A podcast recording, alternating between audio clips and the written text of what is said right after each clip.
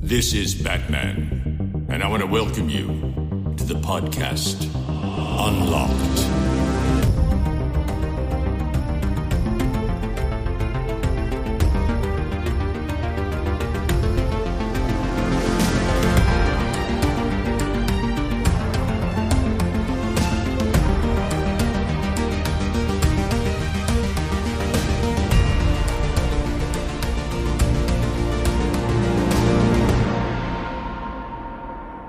Hallo und herzlich willkommen zu einer neuen Folge Unlocked und heute haben wir bei uns das Gamescom Special im Haus stehen, weil die gute Looking for Alaska und ich auf der Gamescom waren. Ja, das war ein Gag, denn du heißt ja so auf Instagram. Du bist nämlich seit kurzem wieder auf Instagram. So ist es. Ich habe mich dazu äh, bewogen.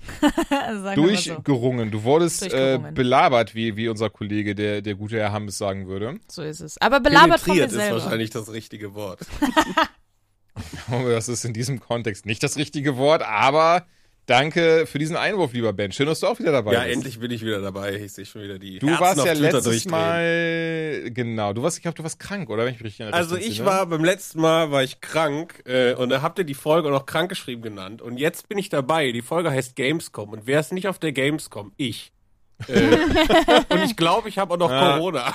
also insofern, das wird wild heute. Ich habe Bock. Freu dich schon auf Folge 42, Orgie. Dann erzählen wir dir auch davon. Schön. Schön. Aber dann g- gute Besserung, mein Lieber. Wir Ja, hoffen mal, dass es definitiv. nichts zu Ernstes ist und ähm, dann darfst du dich gleich einfach berieseln lassen, denn ähm, die gute Ja und ich, wir haben, glaube ich, doch einiges gesehen. Mehr als erwartet, wenn ich ehrlich bin. Mhm. Also, Ähm, ja. Ja. Sagen Und- wir, ja. naja, doch nicht. Also, wenn wir jetzt mal den Indie-Bereich dazu nehmen, wo wir kein einziges Spiel gesehen haben, glaube ich, haben wir im Schnitt sehr wenig gesehen. Aber ich hatte heute bei dir in der Instagram-Story gesehen, du warst heute im Ja, Indie-Bereich ich war im. Indie-Bereich. Aber wirklich groß was angezockt habe ich noch nicht. Okay. Bin ich ehrlich. Na gut, naja gut. Bin ich aber ich habe gespannt. äh, Ja, mir Sachen angesehen. Zumindest also so ein bisschen ne, rumgeguckt etc. Aber Mhm. dann, ja, die Indie-Area ist dann doch dann sehr voll. Ne? Wir haben auch ein paar Rezensionen am Start, aber ganz ehrlich, da wollen wir gar nicht zu hinhetzen. Aber wie immer, ihr könnt unterhalb dieser Folge, äh, dieser Folge, ihr seht unterhalb ähm, in der Beschreibungstext immer die Timestamps drinne, wenn ihr also beispielsweise einfach mal nur die Reviews euch von einem bestimmten Spiel anhören wollt, könnt ihr da einfach hinspringen, indem ihr da draufklickt oder eben dahin zoomt. Lustigerweise hatte mich nämlich jemand die Tage mal über Twitter angeschrieben und gesagt, boah, wäre total cool, wenn ihr so Timestamps hättet, damit ich genau weiß, wann was kommt. Und ja, seit Folge 1 haben wir tatsächlich diese Timestamps. ihr müsstet einfach nur da äh, schauen. Von daher, ähm, ne, macht das, äh, handhabt ihr das gerne, wie ihr möchtet, wenn ihr Bock habt, wie immer gilt. Werdet uns super gerne auf iTunes, auf Spotify und wo es sonst noch so gibt. Vielleicht einfach mal so am Kühlschrank eurer Mutter einfach mal so hinschreiben, so unlocked 5 Sterne. Auch darüber würden wir uns freuen. Aber bevor wir jetzt mit der Gamescom loslegen, Ben, wie geht's dir eigentlich, mein Lieber? Jetzt, wo du so ein bisschen krank bist, warst du aber auch im Urlaub und wir haben, glaube ich, mitbekommen, dass du einen Unfall hattest. Ja, es ist alles irgendwie ein bisschen viel passiert und ich war auch ja jetzt irgendwie schon länger nicht mehr dabei durch so Sommerpause und irgendwie ein bisschen Erkältung und hier und da. Ähm, ja, ich war äh, Anfang Juli, also das ist jetzt auch schon wieder krass lang her, war ich in Urlaub und äh, davon habe ich ja irgendwie noch gar nicht erzählt. Ähm, da gibt's eigentlich Mhm. auch nicht so viel zu erzählen. Es war eigentlich wirklich eine sehr, sehr schöne, entspannte Woche. Äh, wir waren in Sölden in Österreich ein bisschen biken, also äh, Fahrrad-Action stand ganz groß äh, oben auf dem To-Do-Zettel. Und äh, ja, am zweiten Tag habe ich es dann schon fast wieder zu gut gemeint. Und bin leicht gegen ein Bäumchen geknallt. Ähm, also mein Pedal ist irgendwie unten äh, fest, ge, ge, ge, äh, wie sagt man, festgehakt oder so an so einem Steinchen oder einer Wurzel. Ich bin mir nicht mehr sicher. Und äh, zwei Sekunden später habe ich wirklich, also ich, ich weiß nicht, Leute, die schon mal richtig eins aufs, aufs, aufs Fressbrett bekommen haben, so hat sich das angefühlt. Also ich bin wirklich mit dem Gesicht frontal einfach komplett gegen den Baum geknallt. Und lag dann erstmal so ein bisschen im Hang, so, bis dann irgendwie die zwei anderen kamen, so, so alles in Ordnung. Und ich so, ja, so, gib mir mal noch ein Minütchen, ne? Und dann äh, bin ich halt aufgestanden und war aber wirklich alles in Ordnung. Sind dann äh, runtergefahren, äh, haben uns dann in die Hütte gesetzt auf dieser Mittelstation und dann habe ich halt so die ganze Zeit so geguckt, so, wird dir übel, kriegst du, wird dir schwindelig, ne? So, so typische Gehirnerschütterungsanzeichen. Mhm. Also, Ja, klar. ist sehr, sehr wichtig, meiner Meinung nach, wenn man so einen Sport macht, ähm, dass man halt dann wirklich mal auf sich achtet und sich nicht dann einfach aus Jux und Dollerei direkt wieder ein Bier in den Kopf gibt. Ähm, und äh, das, das war dann alles in Ordnung. Auf jeden Fall sind wir dann halt nochmal runtergefahren und unten im Hotel habe ich dann so irgendwie, als ich meinen Kram äh, ausgezogen habe, habe ich meinen Helm in die Hand genommen und habe gesagt so, boah, ne, Helm so, ne, du, du, du bist mein allerliebster Gegenstand, den ich mitgenommen habe, ne? Also ohne Scheiß, ohne Fullface-Helm hätte ich einen Kiefer gebrochen, ne? Und, und guck mir diesen Helm so an und sehe einfach, wie unten das Teil einfach komplett kaputt gebrochen ist, ne? So, und Oh. ich sag so, Leute, mein Helm ist kaputt, ne? Und das war halt, ich habe ja äh, wirklich einen Motocross-Helm, ne? Also ein 2,2 Kilo Motocross-Helm, weil ich so eine Schissbuchse bin. Ich gedacht, ich muss mir so einen richtig dicken Helm irgendwie zulegen. Und wir gucken alle auf diesen Helm und sagen, ja, damit kannst du nicht mehr fahren. Ich sag, nee, damit kann ich nicht mehr fahren. So, ne? Ja, wie viel Kohle hast du denn mit? Ne? Ich meine, wir hatten Tag zwei, ne? Und ich so, ja, ich weiß, ich, ich habe das abgezählt, ne? Ich hatte irgendwie 50, 60 Euro pro Tag, plus halt eben irgendwie sowas, was wir noch fürs Hotel brauchten. Ich sag, keine Ahnung, kann mir einer Geld leihen, sondern dann haben wir ein bisschen hin und her geguckt. Ja, dann bin ich in den Laden gegangen und habe mir einfach erstmal für 400 Euro einen neuen scheiß Helm kaufen müssen, weil sonst wäre der Urlaub halt vorbei gewesen. Alter, entschuldige, für viel sind die so ja, teuer? Ja, ja, ja. Also, Das ist ja, das ist ja, ist, ja, ist das nicht sogar auf einem Level mit Motorradhelmen vom Preis her dann? Ja, ja, natürlich, ist ja selbe Technik. Ne? Nur halt beim, beim Holy Fahrradfahren, shit. also ich habe mir jetzt wirklich einen Downhill-Helm geholt. Nur zum Vergleich, mein alter Motocross-Helm, 2,2 Kilogramm, äh, hat hier dieses MIPS, wo du quasi den Kopf so ein bisschen innen drehen kannst, ne, um irgendwie so über, über Dehnung des Kopfes Mhm. zu vermeiden. Äh, und der neue 750 Gramm. Äh, am Anfang hat sich das angefühlt, als hätte ich gar keinen Helm an. Ähm, aber hat mir versichern lassen, auch total safe und alles drum und dran. Ist halt ein bisschen ungewohnt, weil ich vorher halt so komplett Pads am Kopf hatte und jetzt diese Downhill-Helme, die haben halt Ja. an, an gewissen Fixpunkten hast du halt eine Halterung am Kopf. Das fühlt sich am Anfang ein bisschen weird an, aber nach zwei Mhm. Tagen hast du dich da auch dran gewöhnt.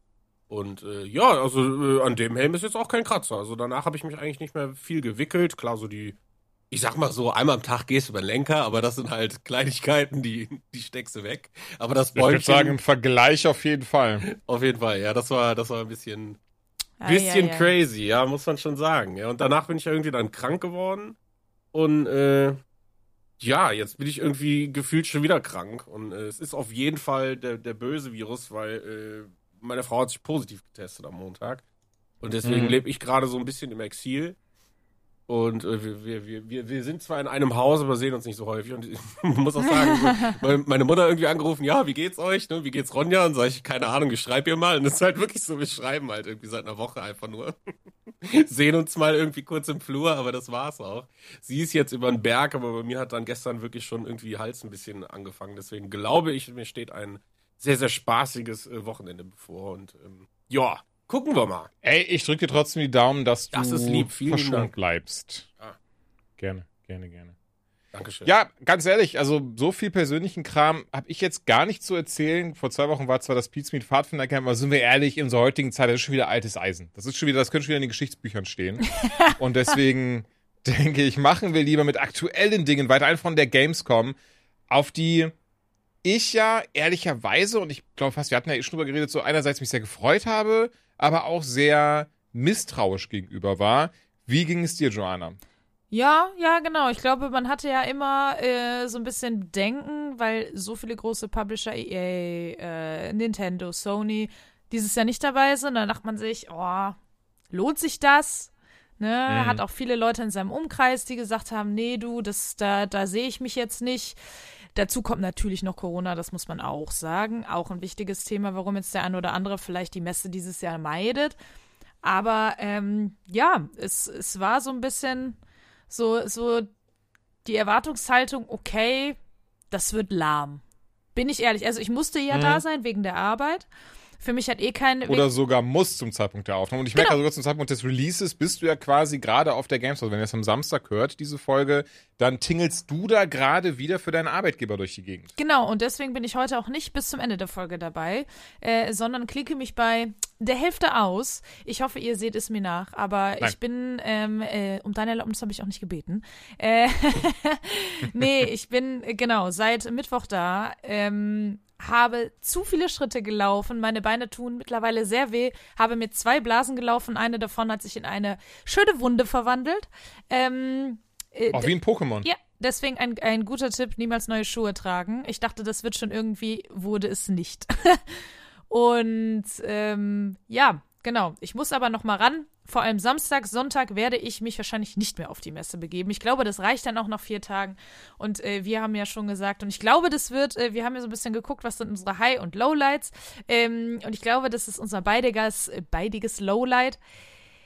Wenn ich kein Corona dort bekomme, dann bekomme ich es nie. Also so fühlt es sich zumindest an. Ähm, und deswegen werde ich den Sonntag, weil ich dann nicht arbeiten muss, auch komplett skippen. Ich hätte Ja, am liebsten den also- Samstag geskippt, weil der ja am genau, vollsten das wollte ich ist. gerade sagen. Aber ähm, das ist leider der Tag, wo wir äh, von der Gamescom senden. Das heißt, da kann ich mich nicht rausziehen. Deswegen werde ich versuchen, ich und meine Maske, wir sind ein unzertrennliches Team. äh, Wie Sido. Ansonsten ah, nee, schon gut. kommst du morgen einfach Und zum Grillen vorbei. Mittlerweile genau, hat er die ja ausgezogen. Nee, aber. Nee, das stimmt. Also das ist wirklich etwas. Entschuldigung, wollte ich nicht unterbrechen. Achso, nein, nein, nein. Ich glaube, dann, da würde ich nämlich direkt reinsliden in das Lowlight. Man fängt hier immer beim Ja. Schlechten an. Äh, das ist wirklich was, was ich sehr schade finde. Äh, Sie halten sich zwar an die Regeln, die hier im Land Nordrhein-Westfalen gelten, aber ich finde trotzdem als so eine große Messe mit so einer Strahlkraft auch, ne? Also viele andere Messen schauen ja jetzt auch so ein bisschen auf die Gamescom, wie es hier läuft, weil es folgen ja noch einige Messen in der Größenordnung. Ähm, und dass da wirklich gar nichts gemacht wird. Also es gibt keine Maskenpflicht, es gibt keine Testpflicht, es gibt keine Impfpflicht. Es gibt hier und da mal einen schönen Desinfektionsmittelspender. Das war's dann aber auch schon. Aber also es ist auch wurde immer da.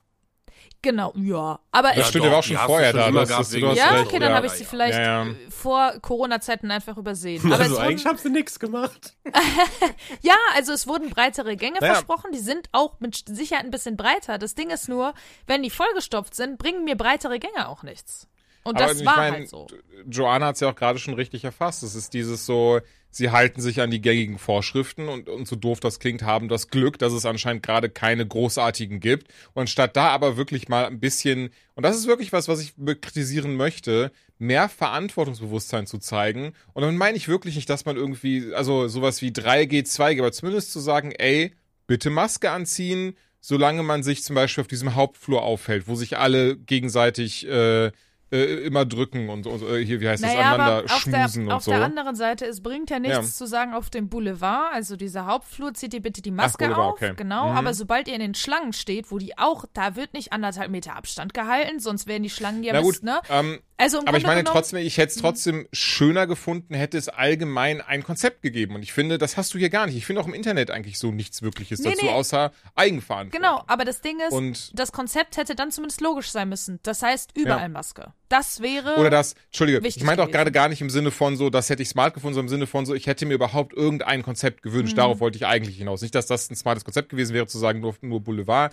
aber beispielsweise, ähm, das, das kann ich hoffentlich sagen, das haben du und ich ja so gehandhabt. Wir haben gesagt, eine Business Area, weil da tatsächlich ja verhältnismäßig sehr wenig los war im Vergleich zum Boulevard. Da hatten wir dann keine Maske auf, gerade wenn wir Meetings und Termine hatten. Da haben wir dann uns dann auch nach den äh, Menschen gerichtet, mit denen wir uns getroffen haben. Aber außerhalb davon hatten wir eigentlich immer die Maske an. Und das, äh, ne, finde ich auch gut, muss man auch sagen. Also das, äh, da habe ich mich auch sicherer mitgefühlt. Ich würde jetzt trotzdem nicht behaupten, dass mir das am Ende vielleicht den Arsch rettet. Aber ja, ich finde es sehr schade, dass ähm, da wirklich gar nichts passiert ist. Ich weiß oder kann mir sehr gut vorstellen, warum. Nämlich, die wollen jeden einzelnen Besucher, jede einzelne Besucherin mitnehmen, weil sie einfach Ja, irgendwie die Zahlen Fall. reinkriegen müssen. Und äh, wenn es eine Maskenpflicht gibt oder eine Testpflicht oder eine Impfpflicht, werden Leute zu Hause bleiben. Es ging ja auch schon das Gerücht rum, also da hat mich sogar ein äh, äh, Journalistenkollege, der bei einer anderen, ähm, bei einem anderen Magazin, sage ich mal, arbeitet, hat mich auch schon heute angerufen und meinte, ey, Joanna, äh, wir kriegen hier mit, angeblich geht Corona schon darum. So, und äh, wer großes Gesprächsthema auf der Messe, ist das so? Und da habe ich gesagt, du, habe ich nicht mitbekommen persönlich, also dass da groß drüber gesprochen wurde. Aber das wird nicht von irgendwoher kommen. Also, ne, ich denke mal. Also ich habe spannenderweise, und das ist etwas, was ich auch nicht verifizieren kann, was auch Trolle sein können, Leute, die sich einen Spaß erlauben, aber auf Twitter immer wieder, auch weil es gesammelt wurde, ähm, deswegen habe ich das gesehen auf Twitter, es gibt mehrere Threads, die eben Tweets gescreenshottet haben. Ja, das habe ich auch gesehen. Okay, Leute dann geschrieben. Ja gut, klar, es gab da diese lustigen, die wirklich getrollt haben, die offensichtlichen, die habe ich auch gesehen. Mhm. Aber es gab dann eben auch Menschen, die gesagt haben, ey, fuck it, mein Kollege ist positiv, wir gehen trotzdem Ja, weiter, ja, es ist ja, wieder ja. Gamescom, bla bla. Und natürlich, ich meine, ich weiß, was du meinst, Ben, mit diesem so, äh, hier könnt, bei mir könnt ihr euch Corona abholen, wo jemand tatsächlich Bier verteilt hat, so. Das ist dann halt, okay, haha, funny. Aber es gab tatsächlich Leute, die, und das ist natürlich auch mal die Frage, warum sollte man das öffentlich breitreten, wenn man nicht gerade am Trollen ist? Ähm, aber es sorgt natürlich dafür, dass, dass man das hinterfragt. Und ehrlicherweise, und das ist auch nur Hören sagen, und ich bin auch wirklich ehrlicherweise kein Freund von so Gossip und sowas, habe aber auch mitbekommen von einem Kollegen, den ich getroffen habe, der mir eben erzählt hat, dass er zumindest auch gehört hat, dass das mehrere Leute, ähm, die eigentlich beispielsweise vielleicht auf einer Bühne auftreten sollten oder ähnliches, äh, am Tag, jetzt am, am nächsten Tag nicht mehr kommen werden, weil sie dann auch am zweiten Tag morgens schon Corona-positiv waren. Ich verstehe. Ähm, ob das so ist, kann ich nicht verifizieren und möchte deswegen das auch bitte nicht, dass das hier irgendwer zitiert oder so, weil es wirklich nur so, ey, das habe ich gehört. Ja gut, aber ich glaube, selbst ohne Hörensagen und so weiter, es ist ein großes Event mit Menschen überall aus Deutschland und zum Teil Ja. der Welt.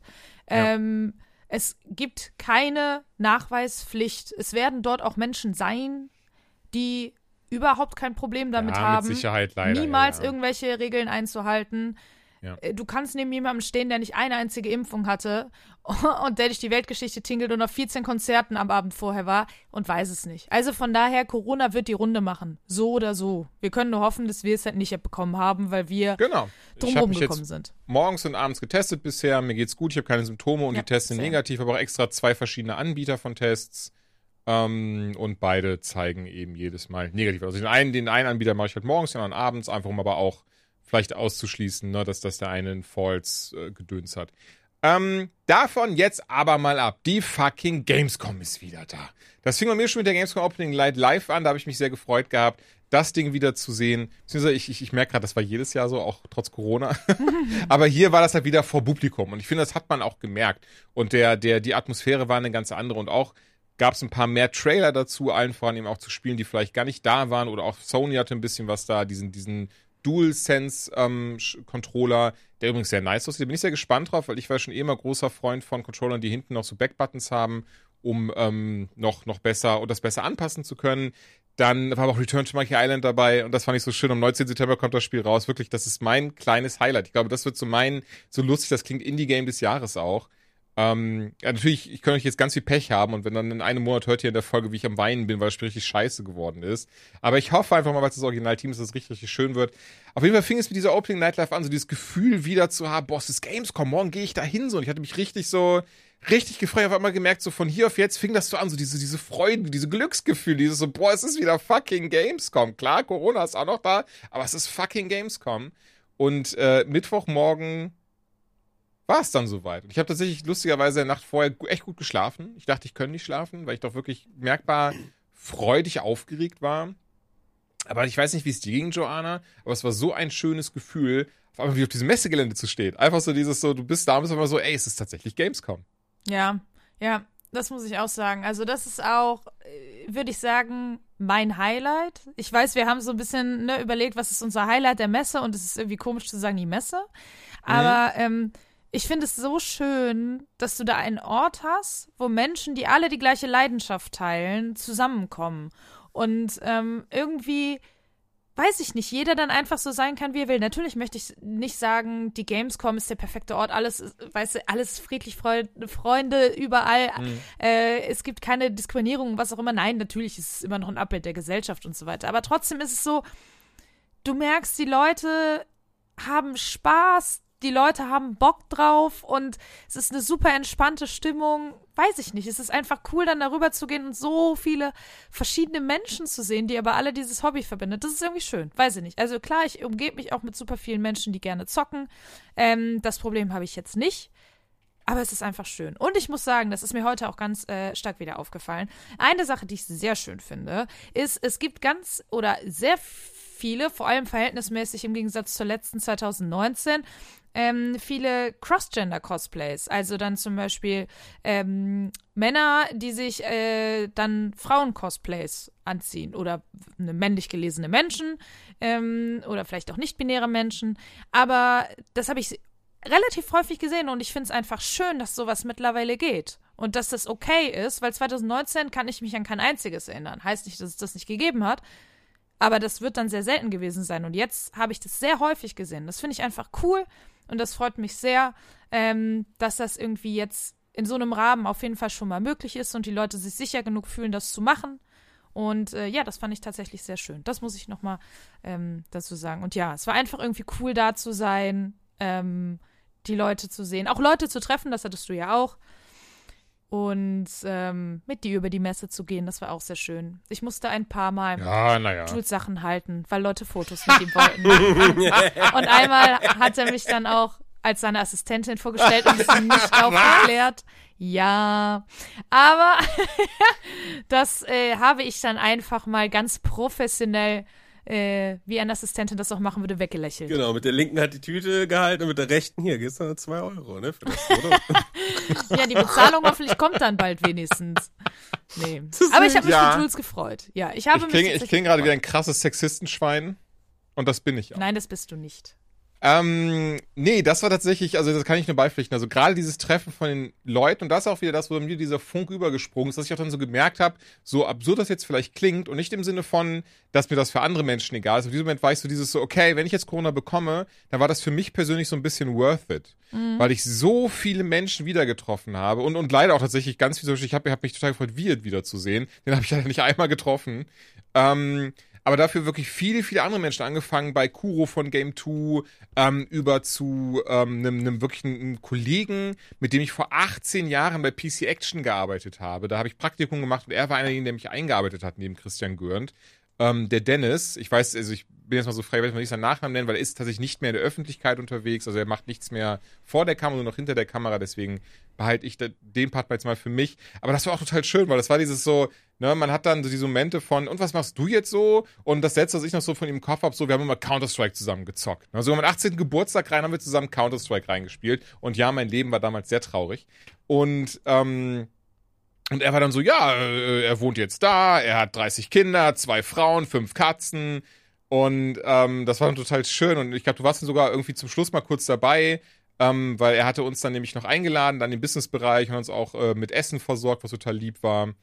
Ähm, und das war, das war dann einfach sehr, sehr schön. Das war dann immer wieder so, dass wir auf der Messe immer wieder Leuten begegnet, die man kannte. Oder wie du schon sagst, die Leute, die noch angehalten haben, gefragt haben, so, ey, äh, darf man ein Foto machen? Soll man kurz quatschen? Wie auch immer. Das ist einfach was, was ich total klasse finde. Weil man einfach dann richtig merkt und was du, und auch dem, was du gesagt hast, man teilt dieses Hobby, das bringt einen zusammen und, und man hat da einfach dann Freude dran. Und das war das, was ich wirklich gemerkt habe. Das hat mir richtig Energie gegeben, so. Trotz 25.000 Schritten und, ach, und hier wieder durchhetzen, war das einfach richtig, richtig klasse. Und es gab wirklich einige ähm, Momente, die ich jetzt immer noch im Kopf habe und die ich auch richtig, richtig toll fand. Ähm, um mal, ich überlege mal was, was vielleicht irgendwas ist, was, weil ich will jetzt natürlich, wie gesagt, ich will nichts Persönliches jetzt per se ausplappern oder so. Oder irgend, irgendeine Person über die andere stellen. Ähm, ach naja, aber es gab, es gab tolle Momente und, und, und ähm, eine Sache, die ich auch richtig, richtig geil fand, ähm, das war für mich auch der Abschluss der Gamescom. Ich bin dieses Jahr nicht zur äh, Branchenparty gegangen, was ich ehrlicherweise gar nicht so schlimm fand. Ich habe auch irgendwie mitbekommen, jetzt an diesem Donnerstagabend, wo die ist, war irgendwie noch eine Party von Techland, das sind die, die Dying Light 2 rausbringen. Dann war noch eine Party von äh, CD Projekt Red hat auch eine gemacht, was ich nicht wusste. Tja, Jules, nicht, so cool bist du scheinbar doch nicht, wenn du auf beiden nicht eingeladen warst. Das war zwar nicht das, worauf ich hinaus wollte, weil viel eher fand ich es sehr spannend, dass trotz Branchenparty diese Partys waren. Ähm, und habe dann auch eben von Kollegen gehört, dass sich das sehr krass aufgeteilt hat. Also, dass auch wirklich einige ne, waren halt da, die anderen waren da und auch Branchenparty war wohl so wenig los wie noch nie. Ähm, was nicht schlimm ist, weil trotzdem ist es immer ein schönes Erlebnis und das hat auch, es ist auch wertfrei, dass ich das sage. Aber ich finde es einfach nur spannend, weil sonst war das immer so, ich glaube, zu der Zeit war immer Branchenparty und die A-Party und das war es dann halt. Ähm, naja, aber ey, wir haben ein Metal-Konzert uns angeschaut. Oh ja, mhm. das war auf jeden Fall sehr, sehr cool, das muss man sagen. Ähm, Das war brachial geil. Also ganz ehrlich, ohne Scheiß, Mann. So, da haben einfach mal hier äh, Entwickler Funcom zusammen mit, ich, boah, wer, war der Herausgeber? Ähm, nee, umgekehrt, heraus, hier, Funcom hat das rausgegeben, von den Outsiders ist es entwickelt. Ähm, Metal Hellsinger heißt das Game. Da kann man sich auch im Steam schon beispielsweise oder äh, insgesamt auf allen Plattformen die Demo schon für ziehen. Ich habe es ehrlicherweise schon gespielt. Es ist ein rhythmusbasierter Shooter. Ich bin absurd schlecht da drinne. Einfach weil mein Rhythmusgefühl ähm, als hätte ich irgendwie zwei linke Hände, achso ja, weil ich zwei linke Hände habe, ist es einfach leider komplett für die Tonne. Ähm, sah aber geil aus und wir hatten dann auch echt dieses Glück, dass wir ähm, in der VIP-Lounge ähm, bei diesem Metal-Konzert dann, dann abhängen durften und uns das geben durften. Und ich fand das, also wirklich, das war mein, abseits von die Leute zu treffen, ein sehr krasses Highlight für mich. ja, Also ich muss auch sagen, das hat mega viel Spaß gemacht. Es äh, waren so coole Acts. Äh, es war richtig geil gemacht. Und ähm, boah ja, also ich weiß nicht, wann ich das letzte Mal halt auf einem Konzert war. Es ist bei mir auch viel zu lange Durch her. Corona und ja, habe ich ja schon mal erzählt, ja, dass ich ja, mittlerweile auch einfach auf Bei Konzerten nicht mehr so wohlfühle in so Menschenmassen, auch allgemein. Ähm, aber da hatten wir ja dann, wie du schon gesagt hast, den Luxus, dass man Platz um sich rum hatte. Und wenn man äh, gemerkt hätte, ja, okay, ist mir trotzdem zu viel, hätte man Mhm. einfach ein Stück nach hinten gehen können und hätte dann wirklich genug Raum gehabt. Ähm, Ja. Trotzdem standen wir in der zweiten Reihe und haben echt alles gesehen. Das war wahnsinnig gut. Und äh, gerade Metal, ähm, also ich weiß nicht, wann ich das letzte Mal auf einem Metal-Konzert war. Da war ich, glaube ich, 18 oder so. Also jetzt mal abseits von sowas wie Rock am Ring oder so, wo natürlich äh, ich auch Metal-Acts gesehen habe, aber so auf einem reinen Metal-Konzert, ich glaube, das war bei mir das letzte Mal Bullet for my Valentine. Und das ist wirklich lange her. War ich ehrlicherweise noch nie. Wenn ich da Metal gesehen habe, dann auch wirklich im Rahmen von kleinen Festivals. Auf groß habe ich mich nie getraut, weil so wie du habe ich leider schon immer, dass ich mich in Menschenmassen sehr unwohl fühle und das dann immer sehr, sehr ausgewählt eben gemacht habe, wo ich dann wusste, okay, hier kann ich mich auch irgendwie hinten links hinstellen oder sowas. Was eigentlich sehr schade war, weil äh, es klingt jetzt, klingt jetzt bestimmt sehr funny, aber ich habe das dann gemerkt, habe dann, hab dann auch gerafft, warum Leute dann auch pogen bei sowas. Also es war dann so dieser Moment, als er zum Beispiel ähm, hier von äh, Trivium, das ist eine Band, ich glaube, dass ich auch, auch viel gehört habe, da war der Frontman zum Beispiel von da, der hat dann ein Lied zum Besten gegeben. Und da hat man schon richtig gemerkt, dieses Animalische dahinter, dass man so richtig so Bock hat, auf einmal so durch die Gegend zu hüpfen und sich mit anderen so in die Menge zu schmeißen und äh, Headzubangen. Das war schon, das, weiß nicht, mochte ich sehr. Ich glaube, das ist so dieses, was dann so Metal in einem auslöst. Man möchte dieses, dieses Animalische in sich rauslassen. Vielleicht bin es auch nur ich, ich weiß es nicht. Ähm, und was ich sehr geil fand, wo, wo du dann irgendwie lustig fandst, dass ich das so abgefeiert habe, aber ähm, eine Metalband, die ich nicht kannte, Arch Enemy, davon war die Frontfrau da, äh, Elissa, ich habe gerade mal nachgeschaut, da ist sie Elissa White. Und ähm, also die hat ja eine Stimme, die gute Frau. Holy shit. Also angefangen dabei von sehr schönem Gesang und danach grölt sie dir einen runter. Das hab ich richtig hart abgefeiert. Ja, das war geil. Also das kann ich äh, auf jeden Fall jedem, der da so ein bisschen Bock drauf hat, nur ans Herz legen. Ich glaube, es gibt bestimmt einen Stream noch zum Nachschauen. Ey, das Ding, das, das ist, pass auf. Ich habe da heute nämlich auch mal geschaut und das Ding wurde gestreamt. Das haben halt einfach über, weltweit über 200.000 Leute zugeschaut. Und wie oft ich mich da in diesem Stream sehe, wie ich in meinem Kopf durch die Gegend wackel. Und ich bin nur so durchgeskippt, weil ich ein paar Lieder nochmal nachhören wollte. Fand ich witzig, habe ich überhaupt nicht mitbekommen. Nicht, nicht 0, gar nicht. ja, dann werde ich da noch mal reinschauen. Ja, den gibt's auch auf YouTube mittlerweile. Tatsächlich haben die noch mehr. Also IGN hat den gepostet, Funcom hat den gepostet, Metal Helsinger, der YouTube-Kanal. Also, ähm, nee, also es ist was komplett anderes, das merkt man sofort wieder. Ähm, ne? Also, wem, wem erzähle ich was? Klar. Natürlich merkt man das, wenn Musik live gespielt wird oder man, man dabei ist und zugucken kann. Dann äh, auf jeden Fall. Aber es war, es war absurd geil. Ein bisschen schade, dass Search, Tank hier nicht da war, der Frontman von System of a Down. Oder ich glaube, die gibt's ja gar nicht mehr, die haben sich ja aufgelöst. Na, er war mal der Frontman von denen. Ähm, aber er ist ja auch einer derjenigen, ähm, die eben was zu dem Spiel beigesteuert haben. Und diese fünf KünstlerInnen, die da aufgetreten sind, die wir dann sehen durften, die haben eben die da beigesteuert. Das ist auf jeden Fall sehr, sehr geil. Und ich muss sagen, alle Gamescoms bisher, und ich habe ich hab noch keine einzige verpasst, war das, glaube ich, so das coolste Event, was ich bisher besucht habe. Also ich finde, da haben sie wirklich sich richtig hart ins Zeug gelegt, was richtig, richtig Geiles geschaffen. Ja, war ja auch das größte äh, Konzert der Gamescom-Geschichte. Also ich weiß nicht, wie viele Konzerte in der Form es schon gegeben hat, was das jetzt aussagt darüber, aber Mhm. das haben sie auf jeden Fall gesagt. Und ich glaube, da wurde auch eine Menge Geld in die Hand genommen für diese Oh, Person. das sah sehr teuer aus. Ja, ja, klar. Die Person auch, aber insgesamt die ganze Produktion. Und was auch geil war, da gab es Popcorn. Das kannte ich vorher nicht. ja, Einfach Popcorn, das in so einem Kessel halt äh, gemacht ist mit, mit geil. Wir hatten, glaube ich, so Salted Caramel oder sowas. ja, ich bin mir aber nicht sicher, ob es Potcorn heißt, weil es aus dem Pott kommt, dem Ruhrpott. Das weiß ich Ach, guck mal, ich dachte, weil es aus dem Kessel kommt. Viel besser, weil ich merke gerade, da hatte ich einem Kollegen heute von erzählt und der war so, und danach bist du noch Auto gefahren? ich so, wie danach bin ich noch Auto gefahren. Ja, weil Popcorn, heißt das, heißt das nicht, dass da Pot drin ist? Ich so, nee, Bruder, da ist kein Weed drin, what the shit? das ist einfach in einem Kessel gemacht worden. Ah, das macht mehr Sinn. Besonders, wie kann man denn Popcorn mit Weed herstellen? Keine ernsthafte Frage, bitte schick mir keine Antwort. ähm, das, äh, ja, das war übrigens auch sehr, sehr lecker. Das, ey, ohne Scheiß, ich merke gerade, das ist auch immer ein klares Highlight auf der Gamescom, sich kostenlos durchfressen. Ich bin immer so happy bei diesem Business-Termin, dass man doch immer so geile Sachen angeboten bekommt. Zum Beispiel bei Astragon, danke an dieser Stelle. Die waren so, hey, willst du einen Cold Brew Coconut Coffee haben? Ich bin ja kein Kaffeetrinker, aber das Ding, ne, wenn ich da hier so diese Maschine hier bei mir stehen hätte, ich würde mir alle fünf Minuten so einen Coconut Cold Brew ziehen. Das hat ja pervers gut geschmeckt einfach.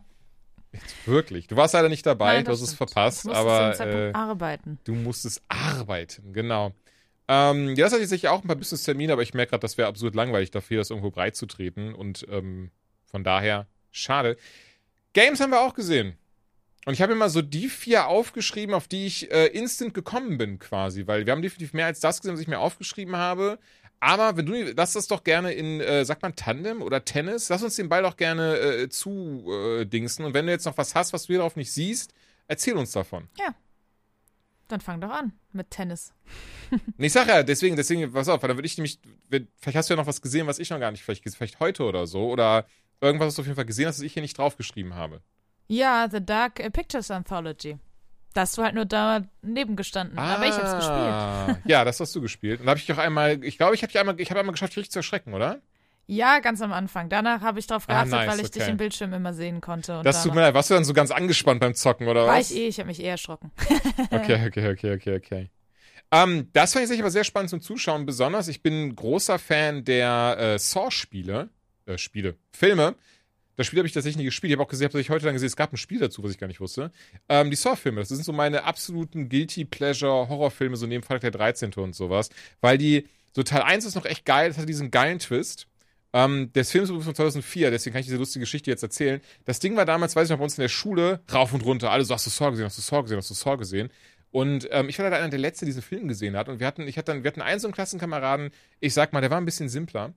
Und ähm, der war dann auch so dieser Moment, wo er dann zu, auch mit mir nochmal drüber geredet hat und war so, äh, hier, Julian, hast du Saw gesehen? Ich so, nee, nee, äh, Roman, oh, hupsala. Äh, nein, wisst ja, weiß ja keiner, wie der Nachname heißt. Äh, nee, Roman, hab, hab ich, äh, wie gesagt, habe ich noch nicht gesehen. Also, deswegen hör mal auf, mit mir darüber zu reden. Ja, nee, äh, okay, aber wirst du, wird dich weghauen, ne? Also, das, das war so richtig krass. Also, als am Ende der Typ in der Mitte aufgestanden ist, ne, holy shit, ne, aber viel Spaß beim Gucken. Und das ist das Ding. Das hat der nicht, das war nicht irgendwie, weil er mir das versauen wollte. Nein, der war einfach ein bisschen einfacher. Der gute Mann. Ähm, Oh, es ist so bitter. Das ist einfach ohne Scheiß, als ich den Twist damals gesehen habe. Vielleicht bin ich auch einfach auch ein bisschen langsamer. Es gibt auch Leute, die sagen, hä, das hat man doch schon bei der Hälfte schon kommen sehen. Da denke ich, aber Ja, ja, ja. wo? Aber nee, überhaupt nicht. Nee, never mind, genau. Und ich weiß noch, ich meine, ich war super jung. Wie alt war ich da, als der rauskam? 15, 16, ne? Also, 2,4. bitte? 16. 16 warst du dann, der 2004 rauskam. Genau. Ne? Hinkommen. Ja. Und äh, ich habe ja sowieso die Hälfte des Films nur durch halb geschlossene Augen geguckt. ähm, und als er dann aufgestanden ist, holy shit. Da ist puh, richtig die Birne weggeflogen. Also ich find's Ja, das- total das- krass. Ich hab's ja. 0,0, weil zum Beispiel, ne, ich verrate jetzt keinen, ich verrate es nicht, weil ganz ehrlich, es gibt immer noch Leute, Ey, die der nicht. Film ist 18 Jahre Nein, nein, alt. aber ähm, hier, Fight Club. Zum Beispiel, bei dem habe ich den Twist. Fight Club ist 23 Jahre Okay, alt. aber bei dem habe ich den Twist oh, nach einem Viertel gesehen. Maximal der Mhm. Hälfte wusste ich, worauf es hinausläuft. Und bei Saw habe Ja. ich es nicht kommen sehen. Gar nicht. Keine Sekunde. Und Mhm. äh, deswegen war das super geil für mich. Ja, also ich äh, hab dir, da haben wir nämlich kurz auch heute drüber geschrieben. Saw 1 fand ich grandios. Weiß jetzt natürlich nicht, wie ich es heute finde. Ich stehe nicht mehr auf diese Hauptsache brutal und eigentlich wenig Story-Filme. Ähm, aber glaube immer noch, man kann schon sagen, es ist ein guter Horrorfilm. Teil 2 war so, mm, okayisch und ab Teil 3 finde ich persönlich wurde es extrem uninspiriert und schlecht. Aber ähm, ja, so oder so kann man auf jeden Fall sagen, worauf wir hinaus wollen. Bei der ganzen Sache ist eigentlich, dass äh, The Devil in Me, das ist ja jetzt der vierte Teil der äh, Dark Pictures Anthology und macht Mhm. den Sack auch zu für die erste Staffel. Ich schätze, Ach, guck mal, das wusste ich gar nicht. Genau. Ich äh, bin jetzt, also sie haben, glaube ich, noch nichts bekannt gegeben für Staffel 2, aber sie haben auf jeden Fall äh, schon Sachen sich sichern lassen, Namen und so. Also man geht davon aus, dass sie auf jeden Fall nochmal vier Teile für Staffel 2 geplant haben. Ach, krass, okay. Genau. Jedenfalls, das Ding wird damit jetzt zugemacht. Und äh, in dem Teil geht's in ein Mörderhaus. Nämlich eine Filmcrew. Es hat so ein bisschen dieses ganz typische, also ist jetzt nichts ganz Neues, aber eine äh, relativ junge Filmcrew kriegt äh, die Message, hey, Leute, da ist so ein Mörderhaus. Das ist äh, inspiriert äh, vom äh, Serienmörder H.H. Holmes. Den gab's übrigens wirklich. Der hat, boah, War aber nicht der Bruder von Sherlock, oder? Nein. Der hat, äh, also den gab's ja wirklich, Sherlock Holmes ja nicht. Also, da klärt sich ja schon auf. Ich glaube, Sherlock Holmes. Gab's Sherlock Holmes? Sherlock Holmes gab's nicht wirklich? Ich dachte nicht, ich dachte, das wäre eine ausgedachte Figur. Aber gut. Mein Leben ist eine Lüge. Okay, aber vielleicht habe ich auch Unrecht, aber ich bin mir eigentlich ziemlich sicher, es ist eine Romanfigur. Ähm, von Arthur Conan Doyle erfunden, natürlich. naja, auf jeden Fall, genau, diesen H.H. Holmes gab es wirklich. Der hat äh, einige Leute in Amerika in oh, 1700 irgendwas umgebracht. Oder a- also im 18. Jahrhundert, glaube ich, müsste es gewesen sein. Oder 19. Aber auf jeden Fall sehr lang her. Naja, und dieses Haus äh, wurde inspiriert äh, von diesem äh, wunderbaren Menschen. Und äh, ja, die Filmcrew denkt sich, geil, warum denn nicht? Ein Mörderhaus? Easy peasy. Gehen wir auf jeden Fall mal hin, äh, um das Ganze natürlich in geile Einschaltquoten zu verwandeln. So dieses typische, da gibt's ja auch tausend Horrorfilme zu, ne? Diese Horrorhäuser und verlassene Häuser und spukt's da vielleicht? Haus am Ende der Straße. Ja, solche Sachen. Naja, und hier ist es dann wohl so, ja, da treibt halt irgendwer sein Unwesen. Und in der Demo, die man jetzt zocken konnte, beziehungsweise, wenn die Folge rauskommt, sogar immer noch kann, vielleicht seid ihr ja am Sonntag dran, ähm, kann man dann so, ich würde sagen, eine Viertelstunde, glaube ich, habe ich gespielt. So kam es mir Oh, zumindest 20 vor. Minuten waren es tatsächlich genau. 20 Minuten äh, Mhm. geht die Demo. Du äh, rennst die meiste Zeit da durch dieses Haus, ziemlich nicht nur verlassen, sondern auch sehr baufällig, also viel äh, Bauschutt und so. Ja, und gehst die ganze Zeit da durch die Gegend, ab und dann stiefel mal irgendwer da lang. Also du merkst schon, du bist nicht alleine. Naja, und am Ende muss man ganz Saw-typisch, äh, also ich verrate jetzt mal, es ist eine Demo, die kann man sich überall im Internet angucken, ist jetzt nicht so ne ähm, äh, Geheimes. Ähm, zwei Kolleginnen von äh, mir, der Person, die ich spiele, und meinem anderen Kollegen, der mich die ganze Zeit begleitet, sind in einzelne Räume gesperrt, aus denen die Luft gesogen wird. Und wir können mit einem Hebel entscheiden, wem wir äh, wieder Luft zuführen wollen und wen wir natürlich im Umkehrschluss dann sterben lassen. Sind natürlich beides Personen, mit denen man zu dem Zeitpunkt noch gar keine Verbindung hat. Deswegen war ich so, boah, kein Plan. Ich habe mich dann dafür entschieden, die Person zu töten, von der ich denke, dass ich sie im richtigen Spiel gerettet hätte. Weil ich dachte, naja, im richtigen Spiel hätte ich mich für sie entschieden, weil sie ein bisschen sympathischer wirkt. Du hast das mir dann als rassistisch ausgelegt, denn diese Person. Wow, stimmt gar nicht! Nein, aber Strafe hältst jetzt nochmal die Tüte. nee, aber tatsächlich, das fand ich auch ganz interessant, dass du das erzählt hast, dass du gesagt hast in dieser Reihe, in der ne, Sagen, bitte Kontext dazu. Genau, in, so- äh, in, äh, da waren fünf PCs nebeneinander. Äh, ich war eine dieser Personen. Und da Jules mich hat zocken lassen und er hat zugeguckt, hat er halt auch gesehen, dass wir anderen ungefähr alle an der gleichen Stelle waren. Und ähm, eigentlich haben alle diese ähm, Personen, das war eine Person of Color, sterben lassen. Und da hat er gesagt, naja, wäre wahrscheinlich auch ein ganz äh, interessantes äh, Gesellschaftsexperiment, was man daraus ziehen kann. Ja. Aber naja, nee, auf jeden Fall genau, müssen wir uns entscheiden, ob wir diese Person, also ob wir die eine retten, die andere retten. Und es gibt tatsächlich einen Weg, beide zu retten. Den habe ich nicht gesehen. Sagen wir so viel. Ja, habe ich tatsächlich bei einem, einem ähm, Dude, der gespielt hatte, dann gesehen, dass er das geschafft hat. Aber ich habe auch, ehrlicherweise, ich könnte es nicht reproduzieren, weil ich da viel zu wenig, ich habe so am Ende quasi gesehen, wie da beide rausgekommen sind. Genau. Naja, aber das ist ja ganz typisch für die Reihe, ne? Eigentlich gibt es immer einen Weg, alle zu retten. Ähm, Es gibt aber sehr viele Wege, um alle zu töten. Und, Da muss mal ganz kurz, ach entschuldige, ich wollte dich unterbrechen, ich habe ganz kurz geschaut, ich gehe davon aus, denn es gab tatsächlich die, das wurde, wurde äh, The Holmes Murder Castle wird das genannt.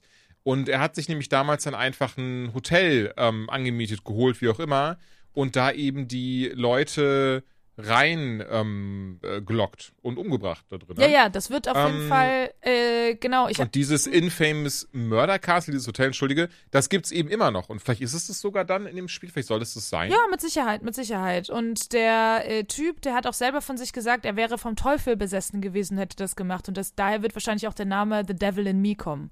Ja. Also dementsprechend, dieses Mal haben sie sich äh, scheinbar äh, sehr viel Ideen von außen geholt, was auch überhaupt nicht schlimm ist. Aber es wirkt auf jeden Fall so, es ist ein Mörderhaus, Menschen müssen, man hat auch irgendwo gesehen, das wurde aber mit Schaufensterpuppen in dem Spiel gelöst, dass zwei Leute an so einer Kette hängen und ähm, in der Mitte ist so ein, ja, so ein, so ein Rad, was sich äh, sehr Eine Kreissäge. Kreissäge, genau, so ein Ein Kreissägenrad. Rad. ja, ich weiß. Wie tatsächlich, und das Ich fand ich, das fand ich das Lustige, und deswegen kamen wir, glaube ich, auch so ein bisschen drauf, weil in Saw 7, genauso fängt Saw 7 an, tatsächlich. Es gibt was- schon genau. sieben Saw-Filme. Nee, es gibt neun. Ja, es gibt neun Saw-Filme. Ach du Liebe. Und ganz ehrlich, Saw 1 bis 3, die mag ich. Dann finde ich Jigsaw echt gut, das ist Teil 8. Und der neue mit Chris Rock, den fand ich auch nice.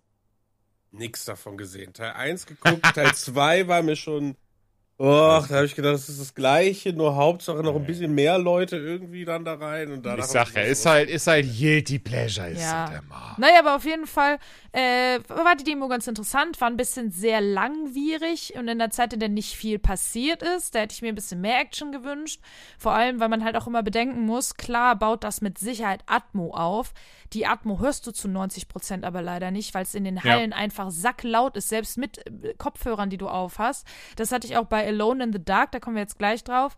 Ähm, die, die geile Gruselatmo hörst du nicht. Dementsprechend rennst du die ganze Zeit einfach relativ tonlos durch irgendein halb äh, abgerissenes Haus von A nach B und hebst ab und an mal irgendwelche Gegenstände auf und that's about it.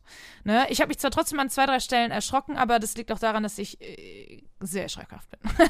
Ich würde da auch die wirklich die wilde Theorie aufstellen, dass sich bei sowas mehr lohnen würde, eine coole Präsentation zu haben. ja, das glaube ich auch. Zum Beispiel Weil ich auch, Entschuldigung, weil ich, weil ich auch denke, dass, wie du schon sagst, du kannst die Atmosphäre durch gar nicht einatmen, die Hälfte bekommst du nicht mit. Und was willst du bei dem Spiel, was ja in, inhärent relativ langsam ist und viel aufbaut, viel von der Atmosphäre lebt, was willst du da großartig mitbekommen? Ja, ja, total. Also zum Beispiel, da waren wir nicht drin leider, das haben wir ein bisschen verpennt, aber es gab von Skull and Bones auch nichts zum Anzocken, sondern die hatten so ein auch, also die hatten wirklich so einen Kinosaal und ich habe gehört, ne, du hast dann irgendwie noch Wellen, also Wellensound von oben gehabt. Die Mhm. haben versucht, das sehr atmosphärisch wohl zu machen. Ich glaube, sowas hätte diesem Spiel auch sehr gut getan. Das hätte viel mehr von der Story Oh, und äh, von der Atmo eingefangen. Genau, aber dann können wir doch jetzt direkt ganz kurz äh, einmal den Schwenk machen. Zu Alone in the Dark, Genau. super gerne, ja. Das, da habe ich mich, also A, das wurde jetzt auf der Opening Night Live das erste Mal angekündigt, dass ein Remake kommt vom, vom ersten Alone in the Dark, was ich nicht wusste, beziehungsweise, wenn ich es richtig verstanden habe, ist es wirklich ein, ein ganzheitliches Remake, das sich eher im Sinne von, also es ist quasi ein neues Spiel, was sich Pointer aus dem originalen ersten Teil von 1992 nimmt. Und Alone in the Dark war damals ja auch das allererste Survival-Game seiner Art. 96 kam Resident Evil nach und ich glaube 98 dann Silent Hill 1. Aber mit Alone in the Dark hat das alles eigentlich so angefangen. Wenn man jetzt mal zum Beispiel jetzt googelt und sich die Bilder anschaut vom 92er Alone in the Dark, fragt man sich, Moment, das war kein Comedy-Game, aber naja, Ja, es Grafik war damals halt noch ein Wahnsinn bisschen anders. aus, ne? Das stimmt. Was das Lustige ist, ich habe es damals gespielt, das ist, es ist absurd hell, das ist auch nicht dunkel oder sowas. Es ist, so, es ist, es ist sehr funny eigentlich. Ich hab's nie Naja. gespielt. Ben, hast du's gespielt? Nope. Okay, Hast du das Remake von 2.4 gespielt? Nope. ich auch nicht. Okay. Das, das war das, was mich auch nochmal richtig abgeholt hatte. Das fand ich richtig, richtig gut. Das war so, da hast du aber gemerkt, dass, da ging es dann umgekehrt. Das im Sinne von, während eben ne, Resident Evil 1 auf, auf, auf dem 92er Alone in the Dark so ein bisschen beruht, beruhte das 2004er Alone in the Dark so ein bisschen auf Resident Evil 2. Das ist so, ne, da hat sich der Kreis so ein bisschen geschlossen.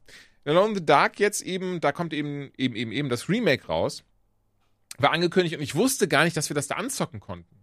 Also das war dann was, wo ich dann relativ überrascht war. Wir hatten dann das große Glück, dass wir auch ähm, Fastpässe von THQ für den Titel von THQ hatten und ähm, mussten da dann zum Glück nicht anstellen, sondern wir unsere Arbeit fachgerecht machen können, sprich über diese Spiele eben berichten können und nicht irgendwie dann nur ein Spiel auf der Gamescom sehen, weil wir uns auch fünf Stunden mit anstehen müssen, ähm, hatten wir dann eben dieses Glück, dass wir dann da auch relativ zügig das dann anzocken durften. Und zu meiner großen Überraschung, weil ich auch dachte, es wäre eigentlich nur so eine Präsentation oder sowas gewesen, weil mir schon jemand vorher sagte, nee, das kann man anzocken. Ich das aber erst geglaubt habe, als wir dann da drin waren und gewartet haben, fand ich das echt cool. Also, ähm, genau wie was du gerade gesagt hast, wie Devil in Me, viel Atmosphäre baut sich da nicht auf. Ich mochte aber sehr, was für einen creepy Eindruck das schon gemacht hat.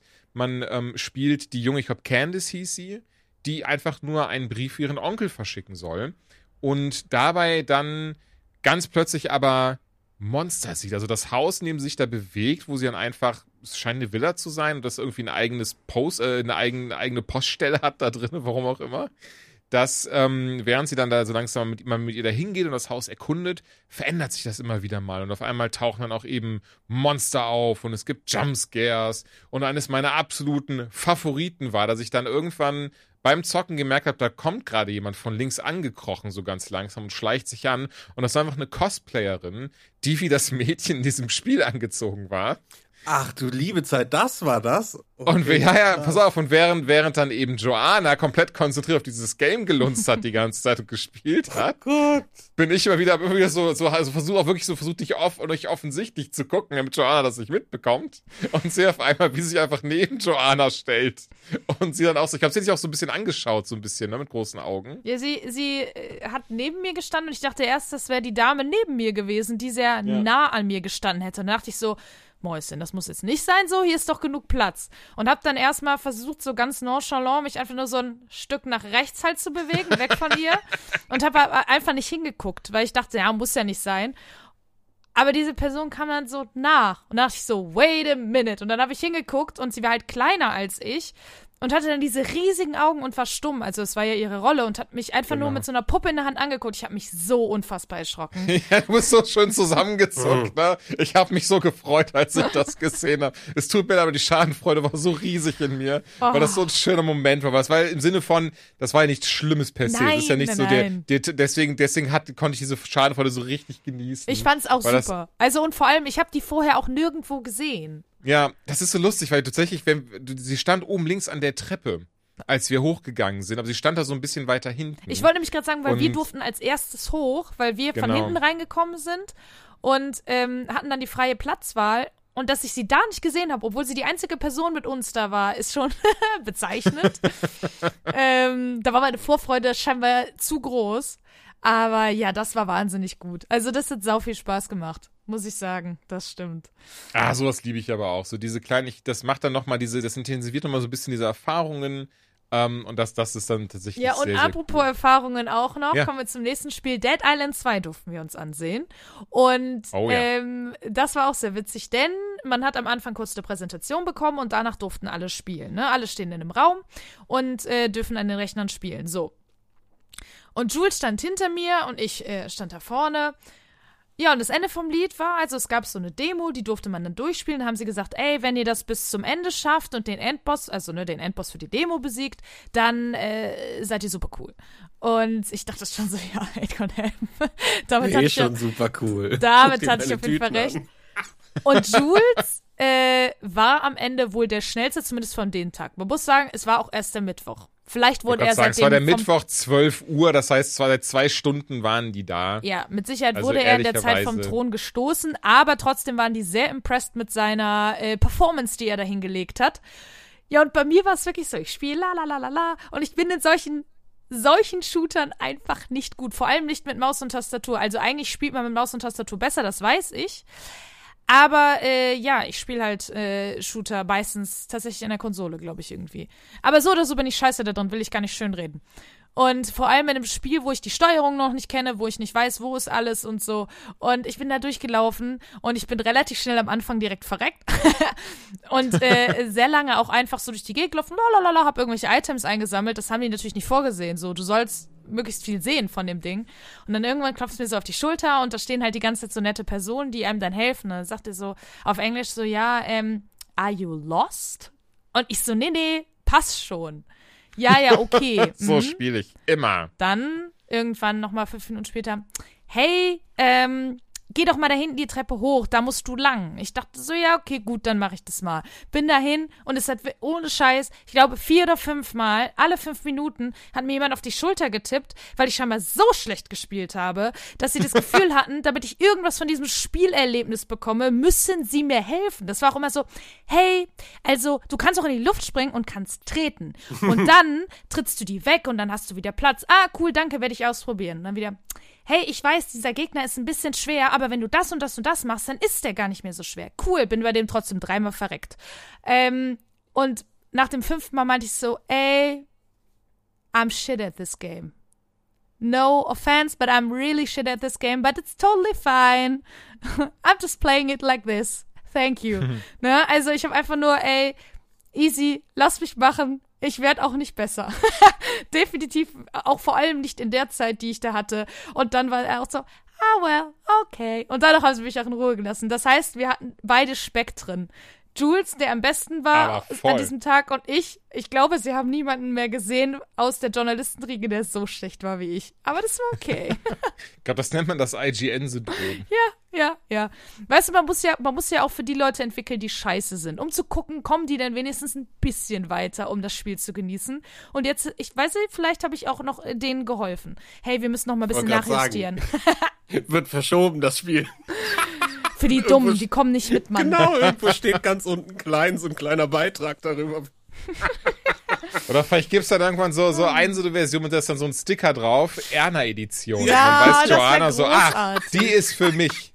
Oder noch mal auf Und leicht statt gestellt. Zombies hast du dann da so einfach so, so kleine Otter rumrennen oder so. Kannst du ein bisschen Ja. mehr einsammeln und rumlaufen.